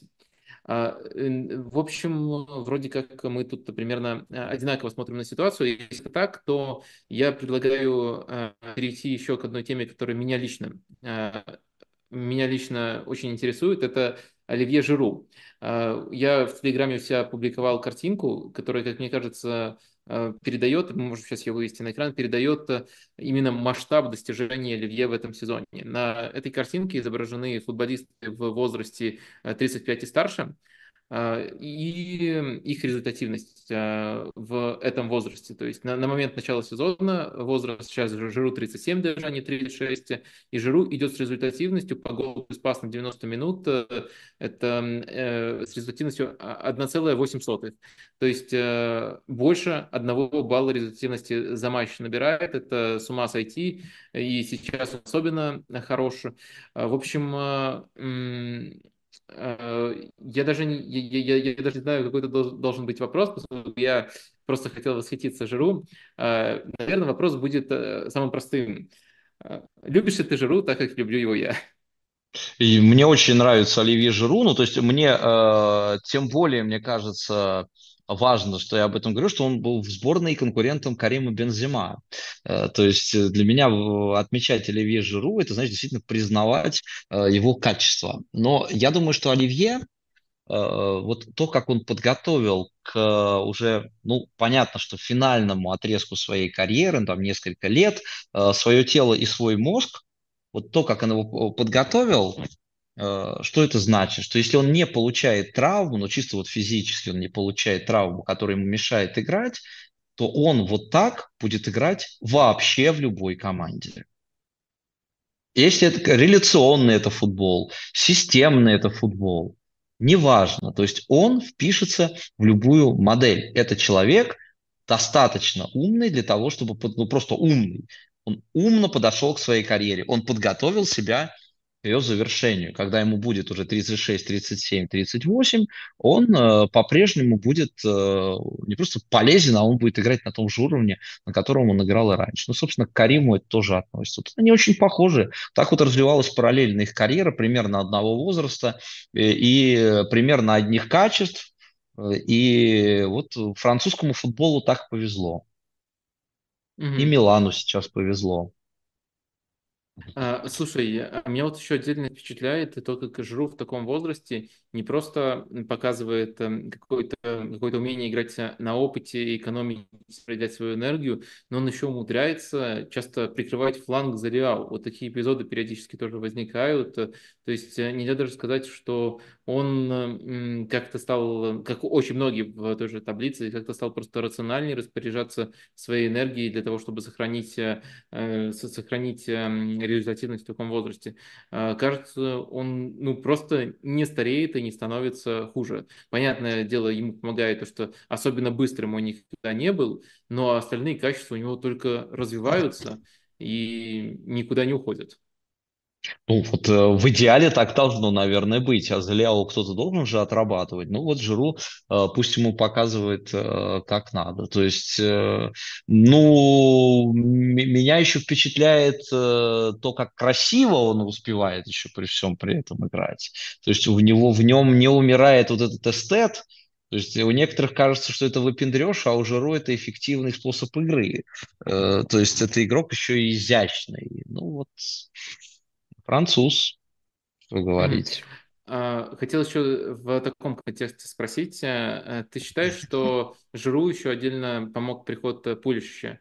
А, понятное дело, в Челси они не сказать, что прямо долго вместе играли, но мне кажется, уже в Милане, может быть, оглядываясь немножко на тот опыт, между ними какая-то особенная химия выстраивается. Эта химия связана и со стеночками, мне кажется, Пулишич лучше всех его, их понимает, и обоим такая манера очень удобна. И, конечно, еще с подачами с фланга, ну, тут, в принципе, Жиру под всех хорошо адаптируется. И в итоге получается еще какой-то какой-то дополнительный фактор, который еще сильнее умножает таланты Жиру. Ну, мне кажется, что он и под Чуквеза бы адаптировался, просто сам медленнее сам адаптируется, чем Пулишич в Милане. Пулишич прям сразу вошел, как будто он ждал эту команду. А, а Жиру, я не думаю, что здесь вот это связи Челси работают, я думаю, что просто э, Жиру с любым готов играть. Просто Пулишич более классный игрок, чем те, которые раньше в Милане э, играли на этой позиции. Более классный, чем Мессиас, более классный, чем Салемакерс вот, и более вариативный э, в своей игре. Поэтому mm-hmm. и Жиру с ним комфортнее. И финальная по Милану. Соединим наши две темы. Допустим, следующий сезон приходит Конте, Жиру остается основным нападающим? Но сейчас у них э, нет, они, может быть, кого-то купят. Э, вот с Конте ведь всегда проблема, что он хочет, чтобы ему кого-то покупали. Но при актуальной форме Жиру я не вижу смысла его на кого-то менять. Все равно, конечно, все время становится страшно, что он получит травму и в силу возраста просто не восстановится так быстро, как восстановился бы молодой игрок. Э, но я думаю, что Жиру и, и к этому себя приготовил. Э, то есть, ну, мне кажется, что в первый сезон Конте смысла вот радикально что-то менять э, нет. Тем более, что Йович забивает за Милан. То есть он делает то, чего от него ждали в Испании и что от него получают в Италии в итоге. Вот и в Фиорентине он забивал, а здесь прям в каждом матче.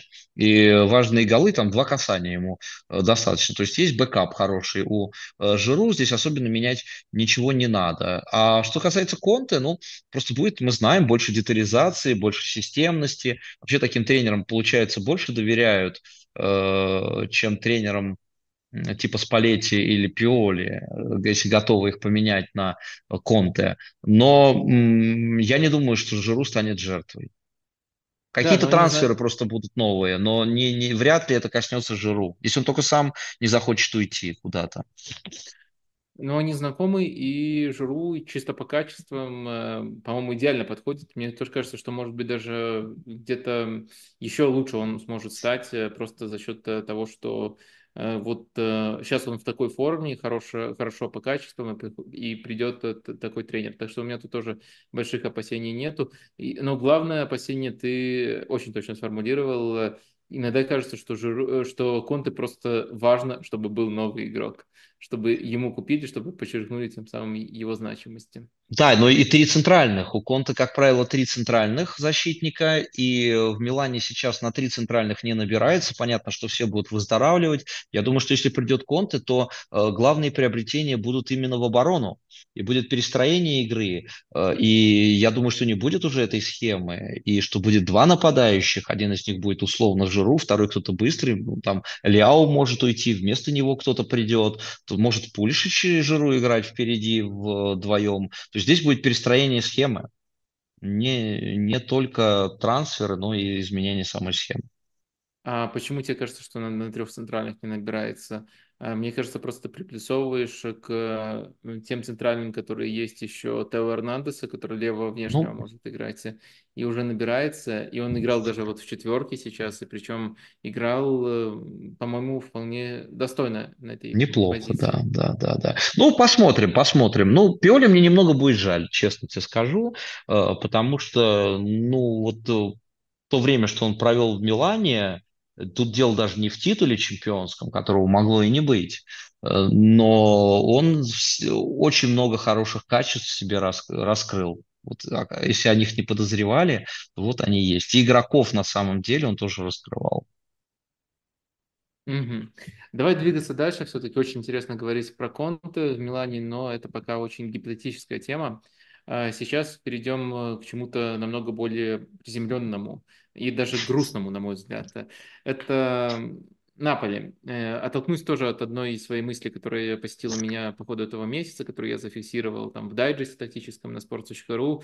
Это было после матча с Лацио. В этом матче Наполе владел 61% мячом и нанес всего один удар из штрафной. Э, этот матч Наполи играл в схеме с тремя центральными защитниками, такая любимая схема Мадзари, которую он уже бесстыдно, даже не опасаясь дела Урентиса, все чаще и чаще использует, хотя в последнюю неделю снова вернулся к 4-3-3. Но вот в том матче все было так грустно, центральные защитники пасовались, не было даже признаков а, вот той самой чемпионской команды. И мне кажется, что это можно назвать окончательной смертью. То есть до этого были проблемы, но в то же время некоторые элементы узнавались, многие лидеры все еще были на месте. И если ты хотел верить в то, что эта команда вот-вот э, вернется, ну или, по крайней мере, может вернуться, если что-то сойдется, э, то сейчас э, вот эта вера уже окончательно разбита, и в этом матче для меня была похоронена. У тебя были схожие ощущения? А, ну, у меня схожие ощущения давно, то есть мне кажется, что это такой длительный, длительная похоронная процессия, Э, то есть, ну, хоронят не просто не, не Наполи как вообще команду, она понятно, что будет существовать, я даже допускаю, что они в Еврокубке и попадут в этом сезоне, э, но именно вот Наполи чемпионский, да, причем болезнь началась еще при Спалете, продолжалась осенью, и вот э, Мазари окончательно и, вот ее довел до, до конца. Э, ну, э, бесстыдство его, главное было в том, что он в тройке центральных защитников э, использовал в одном из матчей, это было в Суперкубке, ошибки. Э, он использовал э, Дилоренца как э, правого центрального, а Мадзоки как э, латераля. То есть э, человек с качествами Дилоренца, он оставался у него сзади. Ну, это было, по-моему, довольно странное решение. Потом он от него все-таки отказался, не стал так больше играть. А, а что касается вот нынешнего вида Наполе, мне кажется, все-таки, э, что здесь тоже многое зависит от состава. Э, в последнем матче ты вот обратил внимание, что они опять вернулись к четверке, ну, потому что появился Замбу Ангиса, который мог уже играть, и стало чуть получше. Вернется Асимен, тоже станет чуть получше. Э, от состава тоже многое зависит. Э, и вот где-то Хвича вернулся, тоже стал чуть-чуть где-то получше, хотя весь первый тайм они, по-моему, ничего толком не создавали. Ну так, атаковали, Хвича бил издалека, даже сломать оборону Верону не получалось. Но все равно состав затащит. То есть, если говорить о перспективах, именно вот там, не знаю, пятерку, шестерку попасть, состав затащит. Э, потом уже команду придется как-то обновлять, я уж не знаю, к чему-то возвращаться или по-новому строить, но состав у Мадзари такой, какого у него никого никогда не было. Он даже Петра Зелинского может позволить себе не использовать. Э, и э, это не будет очень зрелищно, это будет натужно, но как-то вот за счет индивидуальных действий они будут этот вопрос решать. А системно э, с большими командами тройкой будет играть, я думаю, центральных защитников, э, ссылаться на то, что ну, ищет он баланс, он уже ничего не говорит про то, что нужно вернуться к футболу с Палетти. Да, собственно говоря, и Де Лаурентис тут дал большое интервью, разоткровенничался, он тоже, по-моему, об этом уже не говорит и э, все понимает, но нового тренера на будущее э, назвать э, не готов. Хотя, по-моему, хорошая кандидатура есть для Наполи в его нынешнем состоянии. Э, это Мауриньо. А вот э, то, что а Мазари... Барселону кто будет тренировать? Ну, Барселону неважно, не посмотрит кто. Пусть Лапорта тренирует сам э, Барселону, а Мауриньо будет тренировать э, Наполе, я думаю. Ну, это хороший был бы вариант. А Мадзари, ну, его приглашение было смешным. Вот, кстати, когда появилась новость, что Лапорт хочет Райкарда позвать, ну, это не новость, это, по-моему, ерунда какая-то, но представляешь, вот, что это было бы за, за встреча в Лиге Чемпионов Наполе-Барселона, это какое-то вот стечение двух маразмов было. То есть приглашение Мадзари и приглашение Райкарда, то есть людей из прошлого, из шкафа такого вот э, нафталинового достали, двух персонажей и свели вместе. Ну, э, Барса до этого все-таки не дойдет, а Мадзари, ну, он сейчас не выглядит уже смешным, а ему уже даже хочется посочувствовать, что взялся ты, мужик, за это дело, и понятно было, что ничего не получится, и вот сейчас э, ты что-то там пытаешься еще сбалансировать, выстроить. Ну, смотри, у них сейчас Распадори есть, и есть Трауре, они вместе играли в Сосуоло, но они играли в Сосуоло Роберто де Дзерби, то есть немножко, немножко э, другой футбол, а здесь э, футбол э, такой, в котором даже непонятно, как их вместе сочетать на поле. А, да, я со многим согласен. Вот хотел только зацепиться за мысли э, про то, что вот сейчас они могут вернуться снова к 4-3-3. Мы это уже наблюдаем в одном из матчей, посмотрим, что будет дальше. Тебе не кажется, что это скорее метание? То есть есть э, футбол, который есть в голове у Манзари, и вроде как э, на зимнем рынке ему даже игроков под этот футбол немножко подвезли. Например, Дэн Донкер, э, это краткосрочный трансфер, это его просьба. Мацоки, наверное, тоже по этой инициативе пришел. То есть вроде как инструменты у Манзари появились, но в то же время есть вот это вот метание между тем, какой футбол Наполи хочет, Ди Лаурентис хочет, и может быть э, удобен игрокам, и тем, какой футбол умеет ставить э, Мадзари, тебе не кажется, что вот э, сама, сам факт нехватки определенности Наполи может сильно повредить в концовке сезона? А, может повредить. Ты вот не случайно сказал про то, какой футбол удобен игрокам. Игроки же ведь привыкают к каким-то работающим механизмам. Э, и э, механизмы Спалетти в прошлом сезоне, ну, большую его часть, они работали прекрасно. И когда игроки видят, как у них получается там у Ливерпуля выигрывать, в чемпионате с отрывом идти, благодаря такому футболу, они, конечно, хотят в такой футбол играть и дальше. Даже если это уже невозможно, даже если нужно что-то менять, даже если Мадзари ну, по сути, прав, что сейчас легче было бы сбалансировать команду по-другому. Но игроки в это могут просто не поверить. То есть это внутренний конфликт, э, напряжение между игроками и тренером. То есть они действуют из-под палки, они выполняют роли, которые им предписаны тренером, но они не верят в эти роли. То есть э, вот такой эффект здесь может быть, и это, конечно, может команде вредить. Но вот посмотрим, какой Мазари коммуникатор. Здесь Де Лаурентису вообще нужно замолчать до конца сезона, и раз он взял взял Мадзари, позволить ему делать его работу. А дальше вот что получится, то получится. Пусть Мадзари все свои качества проявит, у него не должно быть дополнительного давления. Окей, строй с тремя центральными защитниками, убеди команду в том, что это работает. Это у него сработало в матче в полуфинале Суперкубка, но не сработало в финале, не работает дальше.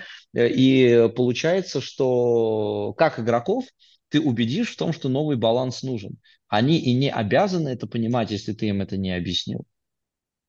Да, а, все так. Еще в том самом интервью Делаурентис э, сказал э, напрямую, что э, допустил ошибку со Спалетти, сказал, что хотел вообще Лигу чемпионов выиграть, учитывая, как команда шла, потом все-таки увидел спад весной и погорячился.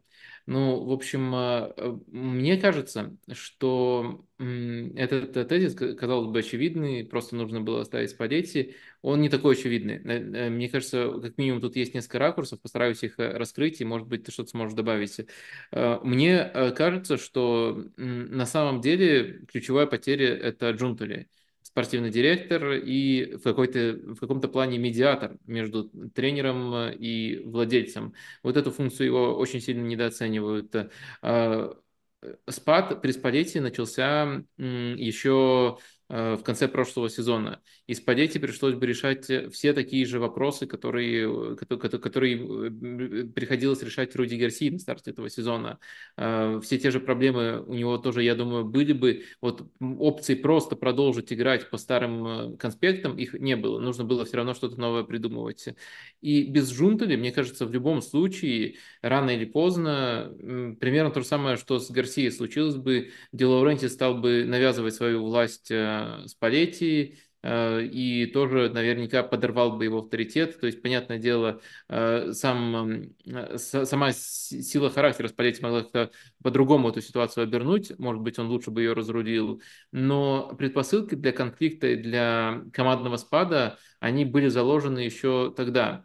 Вот э, как ты думаешь, можно было вообще теоретически сохранить чемпионскую команду, либо она в любом случае стала бы другой, просто ну, хотелось бы, чтобы не настолько другой, как мы сейчас наблюдаем? А, ну, э, да, Джунтель это очень важная фигура, безусловно, то есть это архитектор э, вот того Наполи, да, в большей степени даже, чем Спалетти, который выиграл чемпионство, потому что Джунтели работал много лет. Сейчас, кстати, и про него э, говорит Де Лаурентис, я не знал, что он болельщик Ювентуса, я бы тогда так не доверял, но, в общем, он там э, наплел, конечно, пролез э, целую, ну, ну, ну, очень много всего Де Лаурентис, но вот по поводу Спалетти, э, я думаю, вот мы с тобой не раз это, этой темы касались, действительно так и было. Э, то есть э, кризис был уже весной. Э, я думаю, что Спалетти достаточно умен, чтобы это понимать. Он, конечно, это понимал. Он не видел уже ресурсов для того, чтобы на третий сезон с этой командой заходить. Он же не один сезон в команде провел, а два. Э, то есть первый был менее удачный, второй был чемпионский. На третий у него сил не оставалось, он весной уже это почувствовал, он довел это дело, ну нельзя было уже не довести э, до чемпионства. Потом, ну, э, так бывает, что психика тебе подскажет, э, на что обидеться в этот момент. Он обиделся на то, что его э, имейлом уведомили о продлении контракта. Ну, это такая официальная вот версия, полуофициальная. Э, если бы он очень хотел, если бы он прям горел этой работой, ему хотелось бы продолжать и уже в статусе чемпиона это защищать, я думаю, что он плюнул бы на то, как ему предложили контракт, подписал бы его дальше и остался. Но э, не было уже буфера в виде Джунтеле, э, не было такого качества игры. Он понимал, что это кризис, который нужно будет разруливать. Э, и э, при этом еще был Делаурентис, который постоянно в работу, естественно, бы вмешивался. То есть Спалетти не готов был это уже выдерживать. Нашел такую вот э, тоже нарративную форму, как он уходит э, из Наполи. Это очень было похоже по его заявлениям тоже на перегорел, займусь-ка я садом, огородом, но очень быстро согласился при этом работать в сборной Италии. Вот, кстати, Аурелио де Лаурентис об этом тоже говорит в интервью. Слишком быстро Спалетти согласился работать э, с, э, со сборной. Гравина, видимо, ему, э, президент федерации, это предлагал уже давно. Но де Лаурентис еще человек э, очень подозрительный, он подозревает всех в том, что какую-то тайную игру ведут. Но здесь он, может быть, даже и в чем-то и прав.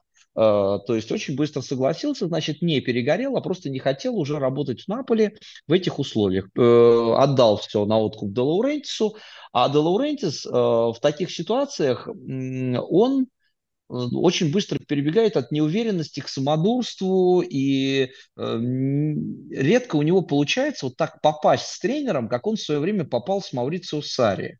Вот это прям идеальный был матч, Э, когда ну все сошлось. Вот только чемпионство не выиграли, единственное. А так, ну, очень круто было. И после этого не было ни одного такого попадания. Даже со Спалетти, видишь, получилось недолговременным это все. То есть э, не умеет Де Лаурентис э, надолго выбирать тренера. Угу. Ну и давай последний вопрос по Наполи. Матч против Барселоны, он, получается, будет не на ближайшей неделе, а через одну, 21 mm-hmm. февраля. А, мне кажется, можно к нему подвестись через вопрос схемы. Как раз таки это нам расскажет о Наполе в более широком контексте. Вот э, против Барсы. А, какой Наполе ты ожидал бы? А, Наполе скорее Наполе скорее естественный, либо Наполе Мадзари с тройкой защитников и четким, четким распределением ролей. Ну, в смысле, Барселоне мяч дают. Ну, я думаю, что будет, скорее всего, второй вариант. Ну, то есть э, они отдадут мяч и сыграют тройкой центральных защитников. Хотя, учитывая, насколько Барселона в этом сезоне уязвима в обороне, э, другой тренер сыграл бы смелее. мне кажется. Попытался бы, да, превратить такие матчи в обмен ударами э, с, такой, с таким качеством атаки, который все-таки есть у Наполи, я имею в виду и Хвичу, и Асимена, и э, того же Замбонгиса из глубины, да даже и тех, кто может на замену выйти. Вот с таким качеством это не было бы самоубийственным, такой обмен. Наполи мог бы что-то в этом э, поймать. А попыта... они попытаются запереться, а Барса все-таки в позиционной атаке играет достаточно качественно. И я думаю, что Барса вот такой Наполи поломает. А, мне тут э, нечего добавить. Э, рисунок я точно так же вижу. Но есть некоторые сомнения в Барсе, которые немножко иррациональные. Просто много матчей было у Барса, где такой рисунок был, и они даже не таким сильным соперником, не с такими сильными соперниками себе проблемы создавали.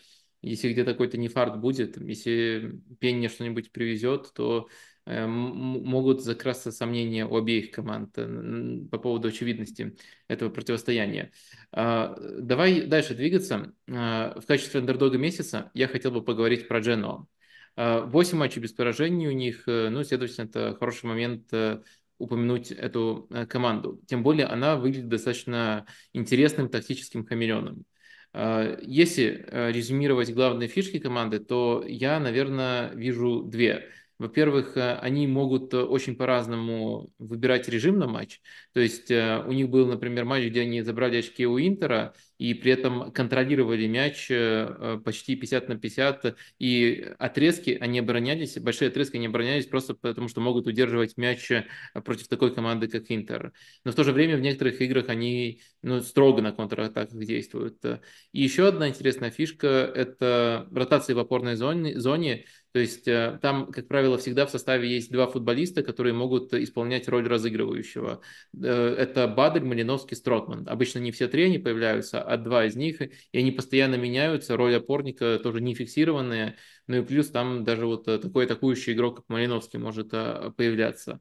А, в общем, команда очень интересная, у которой сейчас еще весьма неплохой отрезок. А, я вот, наверное, эти аспекты выделяю в первую очередь. Что бы выделил э, ты? А, ну да, вот эта тройка центральная, она тоже, ну, полузащитников на себя внимание обращает, конечно. А, по поводу режимов, э, вот э, мне очень понравился матч, э, особенно второй тайм Дженова против Леча. А, ведь у Дженова часто бывает как? Они забивают, и после этого они могут сыграть без мяча, позиционной обороне, очень грамотной, всех там разобрать и не дать сопернику много моментов. Вот такое мы тоже видели э, в этом сезоне. Вот с Болонией, например, там Болония со стандарта только в концовке забила. А с Лечи они пропустили, Э, и после этого они пошли вперед, они создавали моменты, они забивали, э, то есть они доминировали на поле, хотя Лечи как раз была команда, которая им отдавала мяч. То есть и в таком режиме они тоже, оказалось, могут играть. Да, это за счет качеств игроков, которые есть. То есть вот, ну, сколько получается, на полтора, на два сезона уже растянутая вот эта трансферная кампания новых американских владельцев, что они набрали вот этот состав и со Стротманом, и с Малиновским. Это не просто вот кто на рынке валял, появлялся, вот они взяли. Они подбирали игроков, которые по качествам оказались нужны. И вот теперь, да, выпадает там Бадель условно э, с дисквалификацией, они могут кого-то поставить. Меня в этой команде, кстати, вот, ну, помимо очевидных персон типа Гудмунсона, э, еще очень впечатляет Френдру. Э, то есть э, он может тоже на нескольких позициях играть, и был он правым латералем, в одном из последних матчей. И он просто безумный совершенно. Он носится, он э, огромный объем работы. Мне кажется, вот такое воплощение вот этой коллективной игры, прежде всего в обороне. Френдру без мяча, с движением. То есть вот это бы я выделил. Ну и, конечно, Гудмунсон. Про Гудмунсона тут надо отдельно говорить. Это, ну, настоящее открытие этого сезона. Это футболист, который умеет делать очень много. А, да, я, наверное, просто упомяну, что ты был одним из первых, кто вот э, так э, акцентированно выделил Гудмунсона, то есть э, в один из наших первых выпусков, если не первый, сказал, что это футболист, за которым из всего чемпионата нужно следить. То есть это было задолго до многих из его голов, наверное, сколько-то он к тому моменту забил, но после этого он, ну, по-моему, только тех, кто прислушался к этому совету, только еще сильнее впечатляет. И при том, что он лучший бомбардир Дженуа, конечно, этим его роль не, не ограничивается. Наверное, нужно сказать вообще, начать с того, что абсолютно в каждом матче выходит с ним кто-то, кто является еще более фиксированным нападающим. То есть он как раз-таки просто свободный игрок и наполовину полузащитник, иногда нападающий, и больше времени, наверное, даже проводит в полузащите, может и продвигать мяч, и созидать оттуда, но всегда вот есть намного более четкий ориентир в атаке, и э, Гудмунсен за счет этого может действовать свободно. И вот эта вот роль, которую ему нашел Джалардина, мне кажется, это э, важный фактор его прорыва в целом. Э, он сделал всего два ассиста, но мне кажется, это прямо вот такой вопиющий случай, когда вот эта вот э, базовая цифра лжет. Он э, очень хорошо пасует, причем э, пасует по-разному, и там предгоревые передачи, предударные передачи, и непосредственно обостряющие передачи.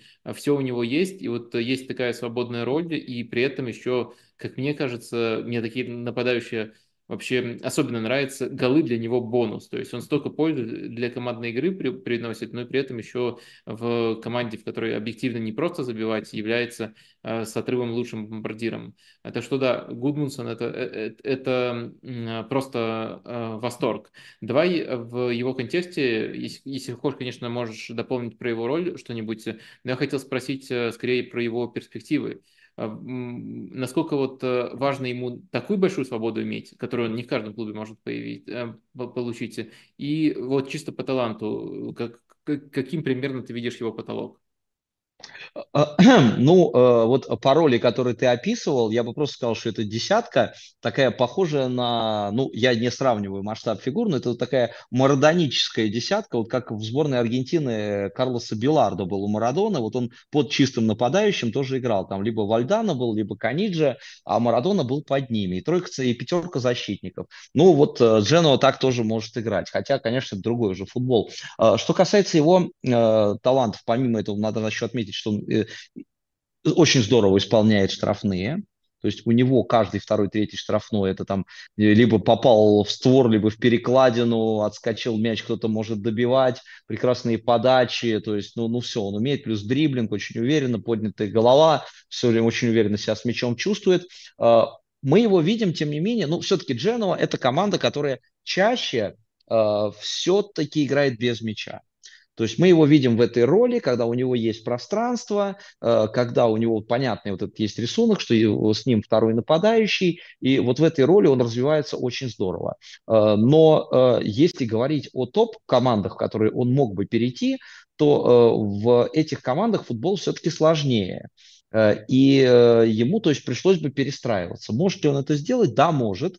Вот я вспомнил матч э, против Лечи не просто так, вот просто именно в этой игре, когда Дженуа проигрывал, Джелардина выпустил второго нападающего, чистого второго нападающего, Калиба и Кубана в пару к а Гудмунсон замени, э, опустился в полузащиту, ну, заменили Мортона Торсбу, совершенно понятно, другого игрока, но то есть Гудмансон стал одним из трех э, полузащитников, то есть и в этой роли он тоже может действовать. Он продвигал мяч, он отдавал умные передачи, э, то есть это, ну, такой футболист, который в разных, мне кажется, командах мог бы развиваться, это пока предположение мое. То есть вот представим его на месте Льюиса Фергюсона в Болонье кажется, немного другие, другой э, футбол, разные команды, э, но чем-то все-таки похожие игроки. Хотя Гудмансон постарше, э, но вот как будто бы похожие есть у них качества. Способность организовать, желание организовывать игру, желание быть везде на поле, где они полезны. То есть такое можно себе предположить. А если брать какую-то команду более статусную, ну, вот, э, допустим, в Ювентусе, сейчас говорят, что его хочет Ювентус. Вместо Кьеза, если Кьеза не продлит контракт. Э, при нынешнем футболе Аллегри прекрасное решение, мне кажется. Можно его себе представить в Интере, но при наполнении состава, э, как в Интере, это очень сложно. То есть на скамейке мариновать такого игрока не хотелось бы, а там все квоты заполнены. В Милане можно себе его представить в какой-то из ролей. Ну, например, уходит Ляо, и из Гудмунсона делают левого вингера. Это новая роль для него. Но, может быть, и в ней, учитывая его дриблинг, учитывая его способности, он и в ней был бы хорош. То есть это игрок, в котором, мне кажется, мы видим лишь часть его талантов вот в этой модели Дженуа. Он может развиваться еще. И у меня есть очень четкое представление о будущем Гудмунсона, можно сказать, мечта. Я мечтаю увидеть его в Бреттоне Дезерби. Мне кажется, там он выиграет, во-первых, э, от того, что футбол э, более атакующий, а, и э, он будет там играть не нападающего, там есть один более четкий нападающий, это там Фергюсон, особенно если он не уйдет. Но вот э, на одной из других атакующих позиций, мне кажется, он может приносить много пользы. Его, наверное, зона активности немножко сузится, Э, то есть он не будет э, так свободно бродить по всему полю, но за счет того количества вариантов, э, которые будет ему предоставлять команда, когда они находятся с мячом, мне кажется, он из-за этого станет только еще ярче по этой причине. Ну и плюс без мяча, я думаю, тоже все требования он будет круто исполнять. Единственное, что меня тут смущает, это его потенциальный ценник. То есть обычно Брайтон является командой, которая берет Гудмунсона из АЗ, а сейчас придется брать из Дженоа. И, может быть, это уже будет не так уж э, просто. Хотя в последние сезоны периодически Брайтон себе позволяет э, более дорогие трансферы. Того же Жао Педро из э, Уотфорда брали по меркам чемпионшипа за достаточно внушительную сумму. Вот настолько четкий образ у меня уже сформировался, поэтому я просто не мог им не поделиться. Ну, При я этом... просто боюсь, что Дедзерби не задержится в Брайтоне. Ух, как, ну, может быть, но пока, мне кажется, всех все устраивает. Нет, а... меня устраивает полностью. Мне очень нравится Брайтон Дедзерби, но э, логика такая рынка, что если ты себя проявил в Брайтоне несколько сезонов, если ты в топе уже в таком виш-листа многих команд, то ты куда-то уйдешь. Просто это может нам всем повести, ну, как э, ценителям Брайтона, с Дезербиевского, э, если просто не найдется такой команды, везде будет занято, тогда мы еще посмотрим. Вот тогда это можно предполагать. Ну, как-то все-таки э, чувствую я Дезерби куда-то может уйти в ближайшее время. Да, Джено у нас не только команда, которая прямо сейчас а, заслуживает того, чтобы ее обсуждали, но еще один из главных ньюсмейкеров. Я бы отметил, конечно, две сделки. Это самая, которую я анонсировал, которую я не совсем понял и которую хотел бы обсудить. Это переход Витини, ну плюс еще уход э, Дрегушина. Я думаю, это просто многим интересно, поскольку он пошел на значимое повышение. А давай, наверное, с Витини начнем.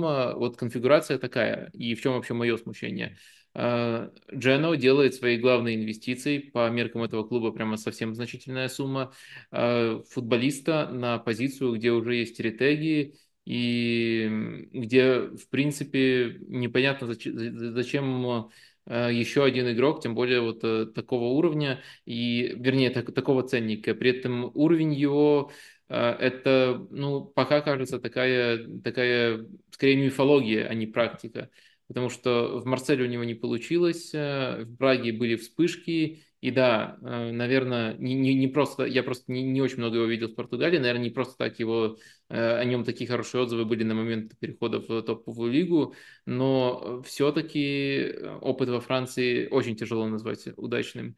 Ты понимаешь хотя бы логику этой сделки?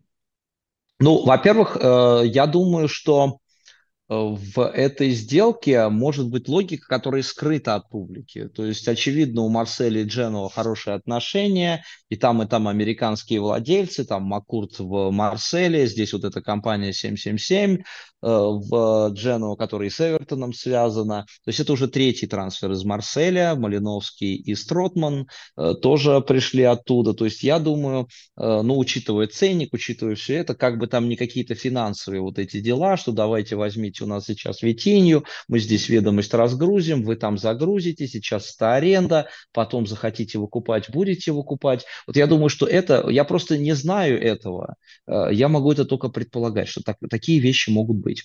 Но, опять же, это только предположение. А, по э, прагматике чисто футбольной, ну, э, Витинья – это не замена Ретеги, не замена Икубану, ну, просто потому что Витинья маленький, он невысокого роста, э, там нет метра восьмидесяти даже нет, и, а то ребята ну, довольно большие.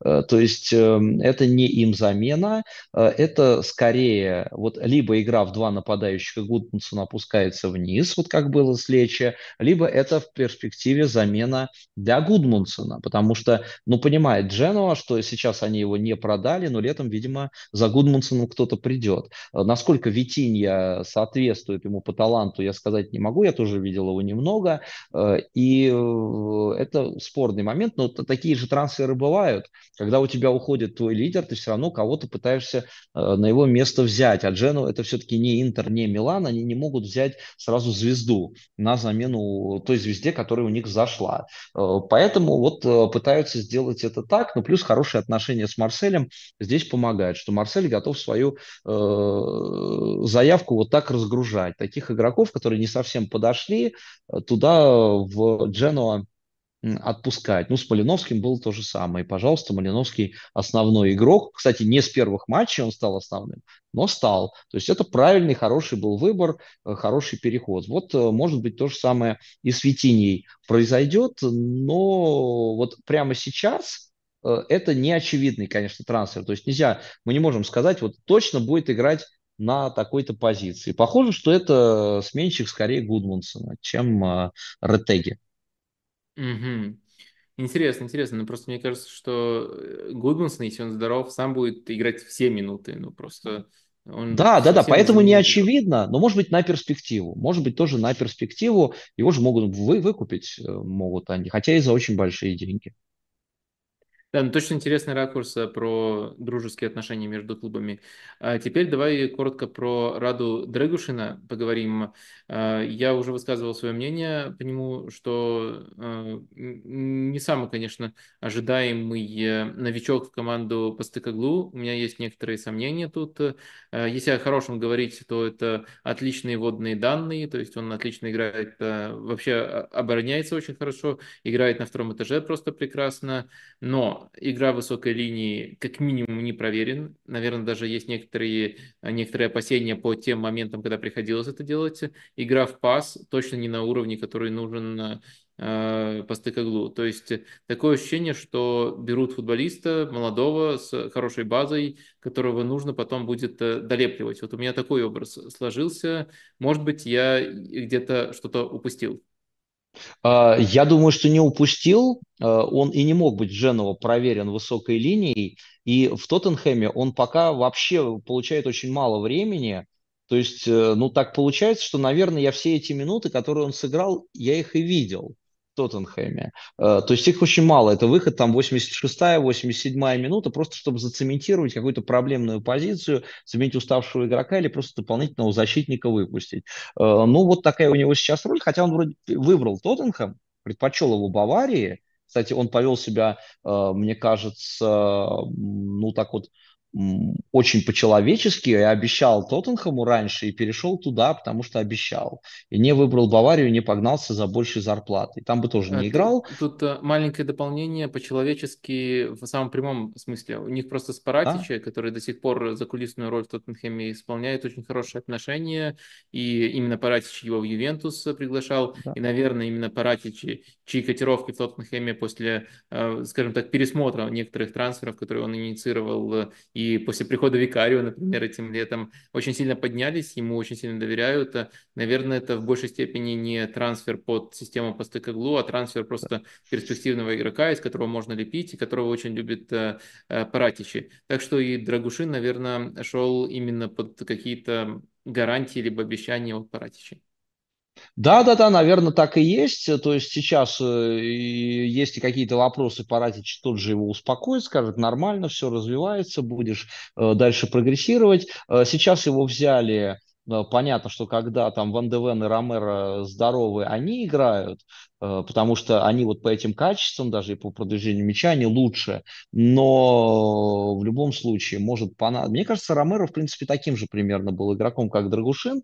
Просто Ромеро дебютировал в Аталанте, где просто более смело, смелая игра центральных защитников была, и мы его другие качества могли увидеть. Драгушин, мне кажется, в такого же Ромеро э, может э, и э, развиться. То есть он еще очень молодой, можно с ним работать. А Тоттенхэму иногда вот такого просто рубаку парня нужно в оборону. То есть им иногда не хватает вот такой простоты. И поэтому он свою роль в этом сезоне сыграет. А в Джену он был хорош, но Джену и без него обходится, как мы видим. Хотя там тот же Бани, он не, не настолько подсвечен прессой э, и обласкан, но свою роль он выполняет вполне. А Драгушин мне нравилось, как он в этой тройке центральных защитников, так возвышаясь над всеми, еще раздавал указания. Особенно, когда они вообще без мяча играли, еще до обороны, вот до защитников мяч не доходил, а он там начинал подсказывать. Ты туда, ты сюда. Ну, то есть у него есть и лидерские качества, э, это ценно. Угу. И последнее, э, что хочу спросить по Джену, в кого, на твой взгляд, э, развивается и вырастет Альберто Джелардино? То есть, э, мне кажется, сейчас он э, проделывает очень хорошую работу, что Джену это не просто э, команда, где многое сошлось, а это именно тренерская команда, причем очень вариативная тренерская команда, и очень многое тут исходит именно от фигуры Джелардина. Вот каким ты видишь его потенциал? А, я пока не могу оценить потенциал. То есть это ну, одна команда, которая вот играет вот в такой футбол, мы его описали. Э, у Джелардина школа хорошая, то есть он и у Гасперини поиграл, и какие-то вот наработки его э, он, э, видимо, использует, но при этом я вот вообще хочу, чтобы тренеры подольше работали на одном месте, то есть чтобы э, можно было их в разных режимах посмотреть. Ведь будет когда-то и кризис у этого Дженова, как он будет справляться с ним. И тогда будет понятно, чего он может добиться. Потому что тот же Тиаго Мото в Болонье, вот его тоже уже дергают с места, а тоже хотелось бы еще сезончик второй посмотреть, что он в этой Болонье будет делать. Э, то есть я бы не оценивал пока потенциал Джелардина. Э, иногда кажется, что тренер очень э, толковый, а потом быстро перебегает, особенно в неподходящую команду, очень быстрое решение, и все, и потом карьера его э, под откос. Ну, Джелардин, я думаю, что точно в Дженоу надо ближайшие э, сезоны работать, а руководству не дергаться. Хорошо, что такой тренер у себя нашелся, и получился. Рано, мне кажется, рано его оценивать. А так в будущем будет хорошо развиваться, придет в Аталанту вместо Гасперини. Вообще мне чем-то Джелардино напоминает современное перерождение Марчелла Липи. И мне кажется, что вот а, он не прикован к какой-то конкретной идее, но он очень точные ходы эм, применяет в разных сценариях, и каждый раз это видно, что это вот что-то заготовленное, не что-то а, спонтанное. И это, это э, впечатляет, такой э, структурный хамелеон, как-то так можно это сформулировать. Э, все, думаю, мы достаточно времени уделили Джену, прямо, может быть, даже до конца сезона достаточно, но посмотрим, чем они нас еще порадуют.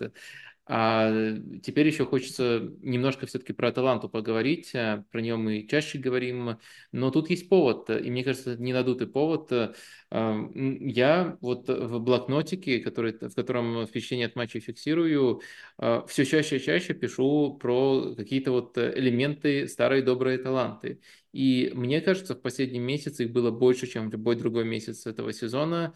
Это э, определенного рода намек на возрождение. И я это в первую очередь э, связываю с э, наполнением тройки атаки. То есть Лукман уехал на Кубок Африканских наций. А все чаще и чаще мы видим тройку, где сразу есть и Декеталара, и Миранчук. Э, и мне кажется, что это уже больше похоже на ту Аталанту, которую мы знаем. Вот давай для начала просто сверим впечатления. У тебя есть подобное наблюдение? Вот смотри, последняя новость про Аталанту, что Мурель уехал, уезжает в Орландо. Э, мне кажется, что еще два месяца назад, э, даже при том, что он мало играл, это сложно было себе представить потому что он казался очень важным игроком, который креатива добавляет Аталанте в важных отрезках. А сейчас он оказался уже избыточным игроком.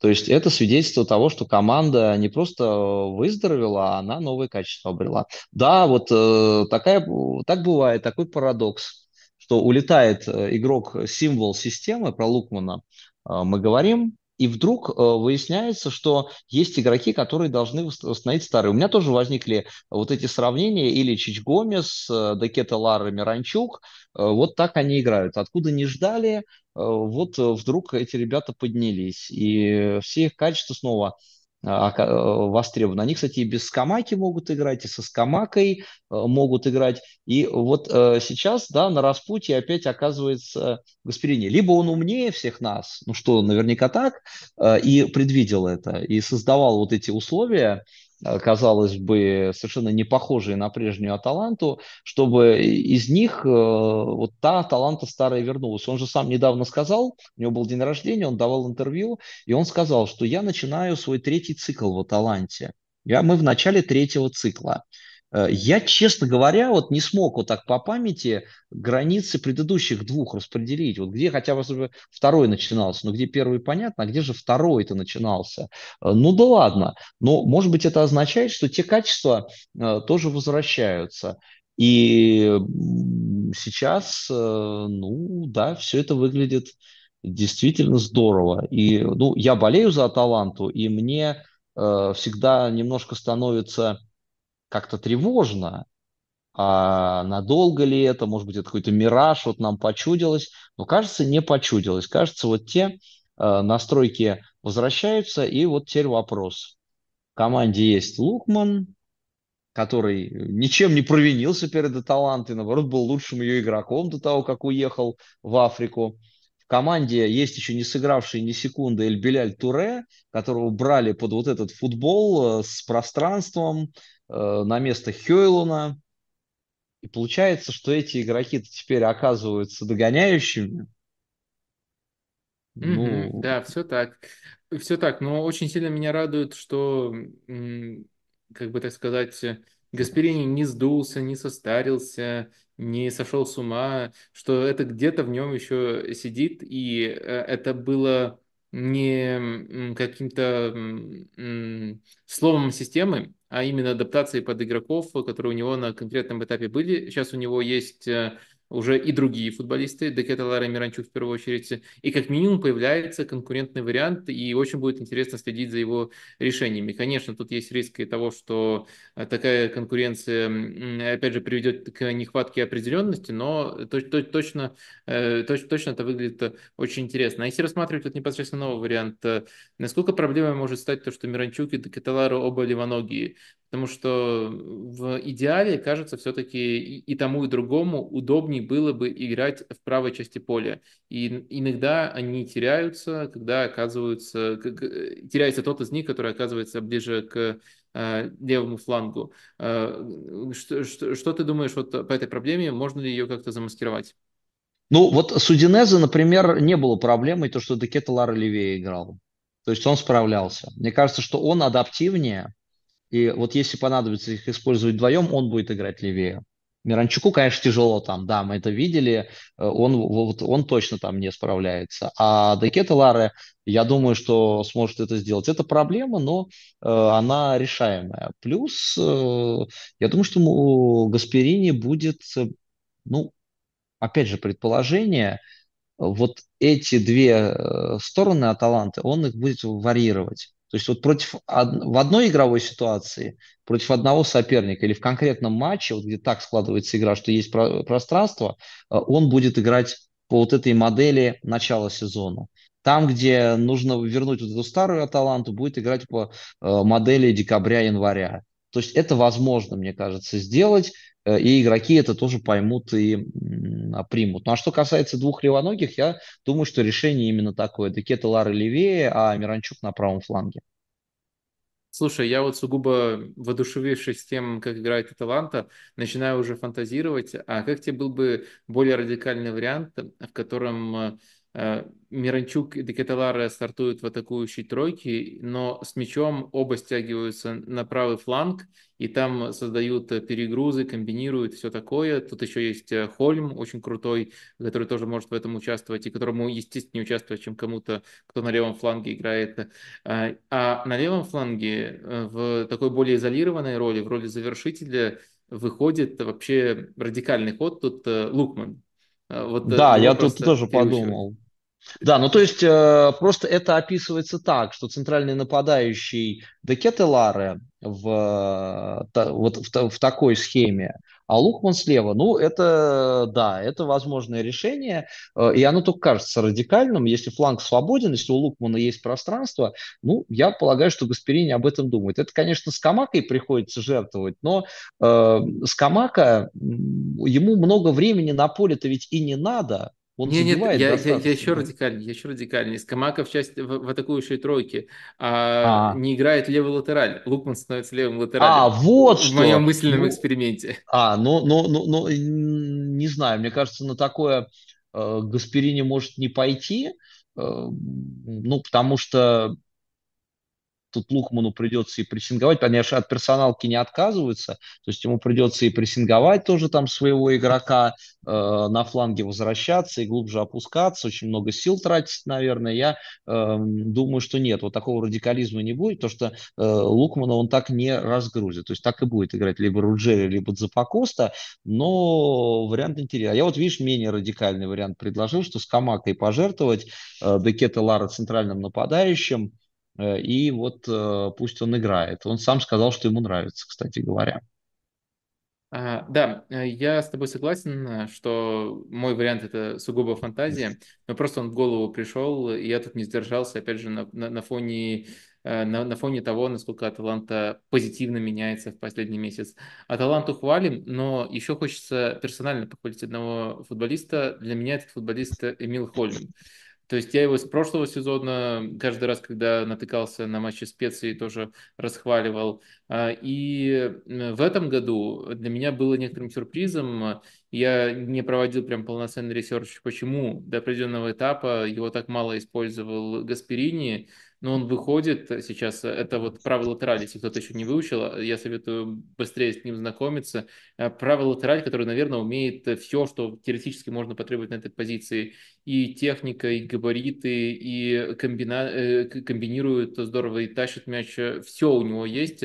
Мне кажется, он уже сейчас, э, если не какие-то проблемы со здоровьем, а мог бы чисто по уровню играть практически в любом топовом клубе. В общем, я влюблен в этого футболиста. Может быть, ты меня приспустишь немножко на землю, какие-то недостатки выделишь, и либо присоединишься ко мне. Нет, мне нравится Хольм, действительно такое удивительное сочетание, что он все умеет, э, и при этом такой здоровый лось, то есть он, на него еще можно навешивать просто на фланг, он э, там э, поборется еще и в воздухе, мяч выиграет. Поначалу, ну, мы знаем, что у Гасперини Э, у него вообще очень сложные отношения со всеми новыми латералями, которые в команде появляются. То есть э, и история с Мейли это сюда же, и сколько уже игроков приходило, которые не подходили, вроде казалось хороший игрок, но не подходил ему. А вот подходит ему Запакоста, вот подходит ему Хаттебур, который сто лет уже играет, конечно, подходил Гозанс, Руджери, которого воспитали, Э, и э, Хольм вначале не играл. Я, честно говоря, учитывая, что, ну, действительно, за ним уже смотрели раньше мы в специи, я побаивался, что его спишут э, вот сейчас зимой. И вообще-то слухи были, э, что несколько команд, но не уровня там Интер Ювентуса, а некоторые команды попроще, его хотели уже этой зимой взять. И вдруг вот э, случилось так, что у Хаттебура опять какая-то была болячка, э, не было других вариантов, э, выпустили Хольма, и вот, наконец, вот этот щелчок случился, и сейчас он играет, он даже и забивает, и э, дает вот это качество. То есть я просто очень очень рад, что у него получилось, учитывая, что у Гаспа со скандинавскими латералями не очень. Э, хорошо, что Хольм эту историю опровергает. Да, э, пожелаем ему дальше удачи. Мне прямо очень сильно нравится. Не мог сдержаться и не порекомендовать его. И давай, наверное, переходить к заключительной теме. Перед тем, как э, перейти, э, я озвучу итоги небольшого опроса, который мы провели по Антонио Конте. Он формулировался так. Где хотите видеть Конте? И 36% очень злобных наших зрителей хотят видеть Конте без работы. 26%. 26 за Наполи, 24 за Милан и 14 за Рому. Вот такие варианты были В общем, э, а может быть, это наоборот добрые люди, которые хотят, чтобы Конте еще отдохнул, перезарядился и уже никого не мучил, чтобы его батарейка была настолько заряженная, чтобы он э, просто спокойно работал э, чисто над футбольной частью в своем следующем клубе, когда будет к этому готов. А, теперь тема финальная, она касается чего-то вроде исповеди. Вот у меня назрело, я хочу тоже поделиться и, опять же, сверить ощущения. В общем, Виченцо Итальяно, тренер, которого давно так или иначе на страницах этого канала я пиарю, в подкасте тоже регулярно вспоминаем. Мне кажется, что с ним немножко сбивается его траектория, вот так, наверное, правильно говорите. Э, если коротко, то, грубо говоря, Итальяно мне казался следующим Сари, Дезерби, следующим модным, стильным итальянским тренером, который э, может э, пойти на серьезнейшее повышение. И кто вообще знает, какой у него потенциал, может быть, даже это просто топовый тренер через какой-то промежуток времени. И вот он делает шаг вперед, оказывается Ферентини, и по результатам не проваливается, но вот э, постепенно все меньше и меньше вот чувство вдохновения от него исходит. Меня, по крайней мере, он не вдохновляет. Игра с мячом слишком часто либо стерильная, либо примитивная, упирающаяся в навесы. И вспоминали мы уже некоторые трансферы, которые он сделал. Скорее, это только будет усугубляться. Такое ощущение, что ценности в владениях, которые он строит, э, э, все меньше и меньше. А самим по себе владением в, команде уровня Ферентины уже впечатлить э, намного труднее, чем в условной специи. И в итоге кажется, что вот э, такие внутренние котировки его потенциала, как бы странно не звучало это словосочетание, они э, падают. И вот э, я просто не вижу даже, помимо прочего, какой-то положительной динамики от сезона к сезону. То есть, да, Ферентина это команда тренерская, узнаваемая, но вот с этими недостатками, которые я озвучил. И, наверное, с точки зрения того, вот, какую работу он сейчас проделывает, Ферентини им должны быть довольны, тут э, все ок, и только э, э, сторонний зритель может придираться. Но вот я тот сторонний зритель, который вообще предполагал, что у него может быть потенциал дойти до самого-самого а, верха и добиться успеха с каким-нибудь топовым клубом, я постепенно разочаровываюсь. И, следовательно, формулирует такой вопрос. Нам пора от него отрекаться как от такого самосотворенного кумира. Эм, и по какой причине? Он испортился, либо на каком-то этапе мы его переоценили? Вот как бы ты это отрефлексировал? Ну, я думаю, что отчасти переоценили, потому что хочется видеть новых Сари и Дедзерби. Э, отчасти вот продолжаем верить по инерции. Вообще у тех, кто следит за итальянским футболом, иногда такая инерция случается. Например, несколько сезонов после Дедзерби по инерции хвалили Сосуола, хотя команда играла гораздо прямолинейнее и вообще в другой футбол уже при Дионизе. Сейчас кризис уже всем стал очевиден. Э, ну а вот что касается итальяно, э, он действительно сейчас топчется, по-моему, на месте. Но вот мне последние его работы смотреть стало скучно, э, потому что ничего, не то что яркого нет, ни, ни, никакого буйства идей, которые мы наблюдали в прошлом сезоне, даже в начале этого, когда вот и латерали у него смещались, была такая смелая, даже рискованная игра.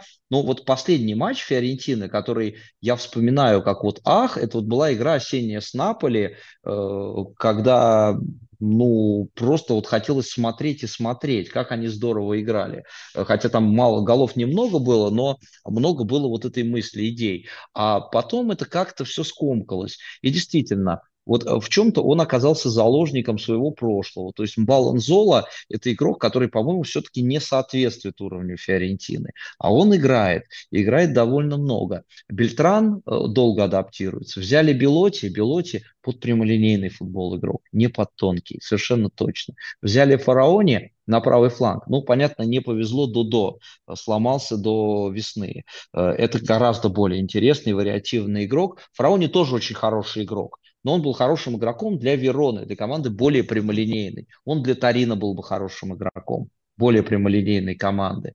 Но здесь нет. Здесь нужен игрок, э, вот, наверное, более ну, тонкий, сейчас без таких латералей не обходить. Меня расстраивает то, что мало играет Паризе. Э, я не могу сказать, почему он так мало играет. Центром вот много играл. Не сказать, что очень здорово, но я вот уверен, что по таланту своему он Бираги превосходит. Э, но не играет, хотя казалось вообще под Фиорентину. И так вот, если пройтись даже по позициям, помешала, может быть, травма Ника, Ника в этом сезоне. Вот тоже фланговый нападающий, э, но достаточно разнообразный, иногда непредсказуемый, э, а тоже сломался, и без него вынуждены были где-то попроще играть. Ну, то есть здесь есть и, и Артур сейчас травмирован был, э, и, по-моему, сейчас до сих пор травмирован. То есть есть истечение обстоятельств, а есть и то, что вот до какой-то планки добрался итальяно, а перепрыгнуть ее пока не может. А в это время, то есть э, в прошлом сезоне он был, наверное, самым интересным тренером, а в этом сезоне рванул Тиаго Мота, и э, я не знаю, видел ты последний матч Болоньи э, или не видел, но второй тайм это просто роскошная была игра, интересная, и еще и результативная, что не часто у него бывает. Параллельно вот тренер, который в свое время тоже должен был запрыгнуть вот на этот э, пьедестал, Элсебио Ди Франческо. Три неудачные работы, а сейчас у Фрозиноне он опять напоминает о себе как об интересном тренере. То есть и другие тренеры одновременно с Итальяно, они делают больше для того, чтобы вот считаться этими наследниками самых зрелищных тренеров. А Винченцо Итальяно, он э, вот зачетка пока на него работает. Да, все, к сожалению, так. И в последнем матче, например, э, мало того, что Лечи их похоронил в самой концовке, на самом деле возил практически всю встречу. Лучше Там... играли, конечно, намного. Да, а, но там еще и Нзолу даже не нападающим поставил, на правый фланг. На фланг. Итальяна. То есть даже вот э, чисто баланс футболистов разного типажа, он как будто смещается в сторону примитивизации. Так что, да, к сожалению, итальяна разочаровывает. А, в таком контексте, наверное, еще разумно задать вопрос про его будущее, то есть э, каким ты его видишь, э, попытки переродиться в Фиорентине, надо в клуб аналогичного уровня ему идти, либо что-то еще? А, я думаю, что э, ему рано идти на повышение, и его рано, вот хотя мы про тренера Ромы говорили, вот Винченцо Итальяно, вот в том виде, в каком он нам очень нравился, он бы Роме, конечно, подошел. Но сейчас ему лучше, мне кажется, продолжать работать в Фиорентине, а руководство Фиорентины не дергаться. Это хороший тренер, надежный, э, но просто, наверное, он в своем развитии замедлился.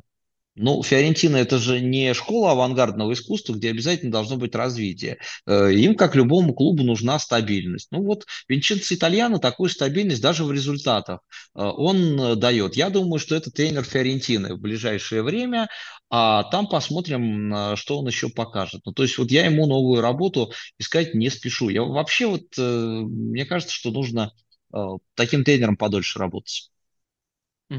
Слушай, попробую предложить один вариант буквально, чтобы не распыляться. А как тебе план спасения Сосуола через Итальяна? То есть Сосуола да, да, да. имеет э, длинную традицию зрелищных тренеров. Все помнят про Дезерби, но еще был Эусебио Ди Франческо именно в той своей, наверное, самой яркой стадии карьеры.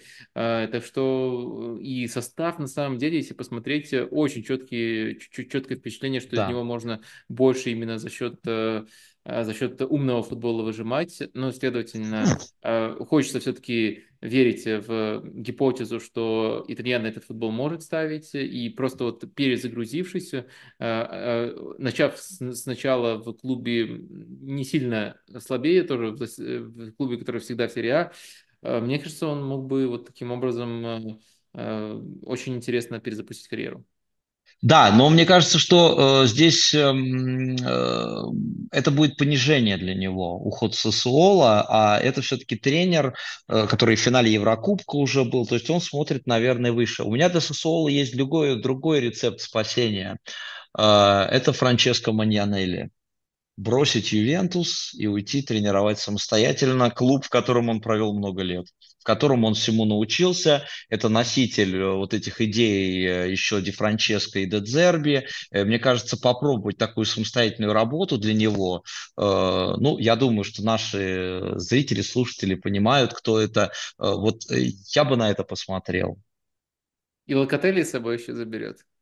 Можно, а вместо Локотели будет Карлос Алькарас в Ювентусе. Вот мы как хорошо, как мы, мы хорошо устроили весь итальянский футбол. Да. Хави назначили. Если, если, если, нужно, то можем порулить итальянским э, футболом, причем всеми командами сразу. Э, я думаю, что как минимум э, что-то из этого было интересно не только нам, но и зрителям. Спасибо всем, кто до самого конца досмотрел наш стрим. Если вам так сильно понравилось, что вы застряли тут до конца, можете нажать на кнопку лайка и подписаться на Стаса вот по тем ссылочкам, которые есть в описании.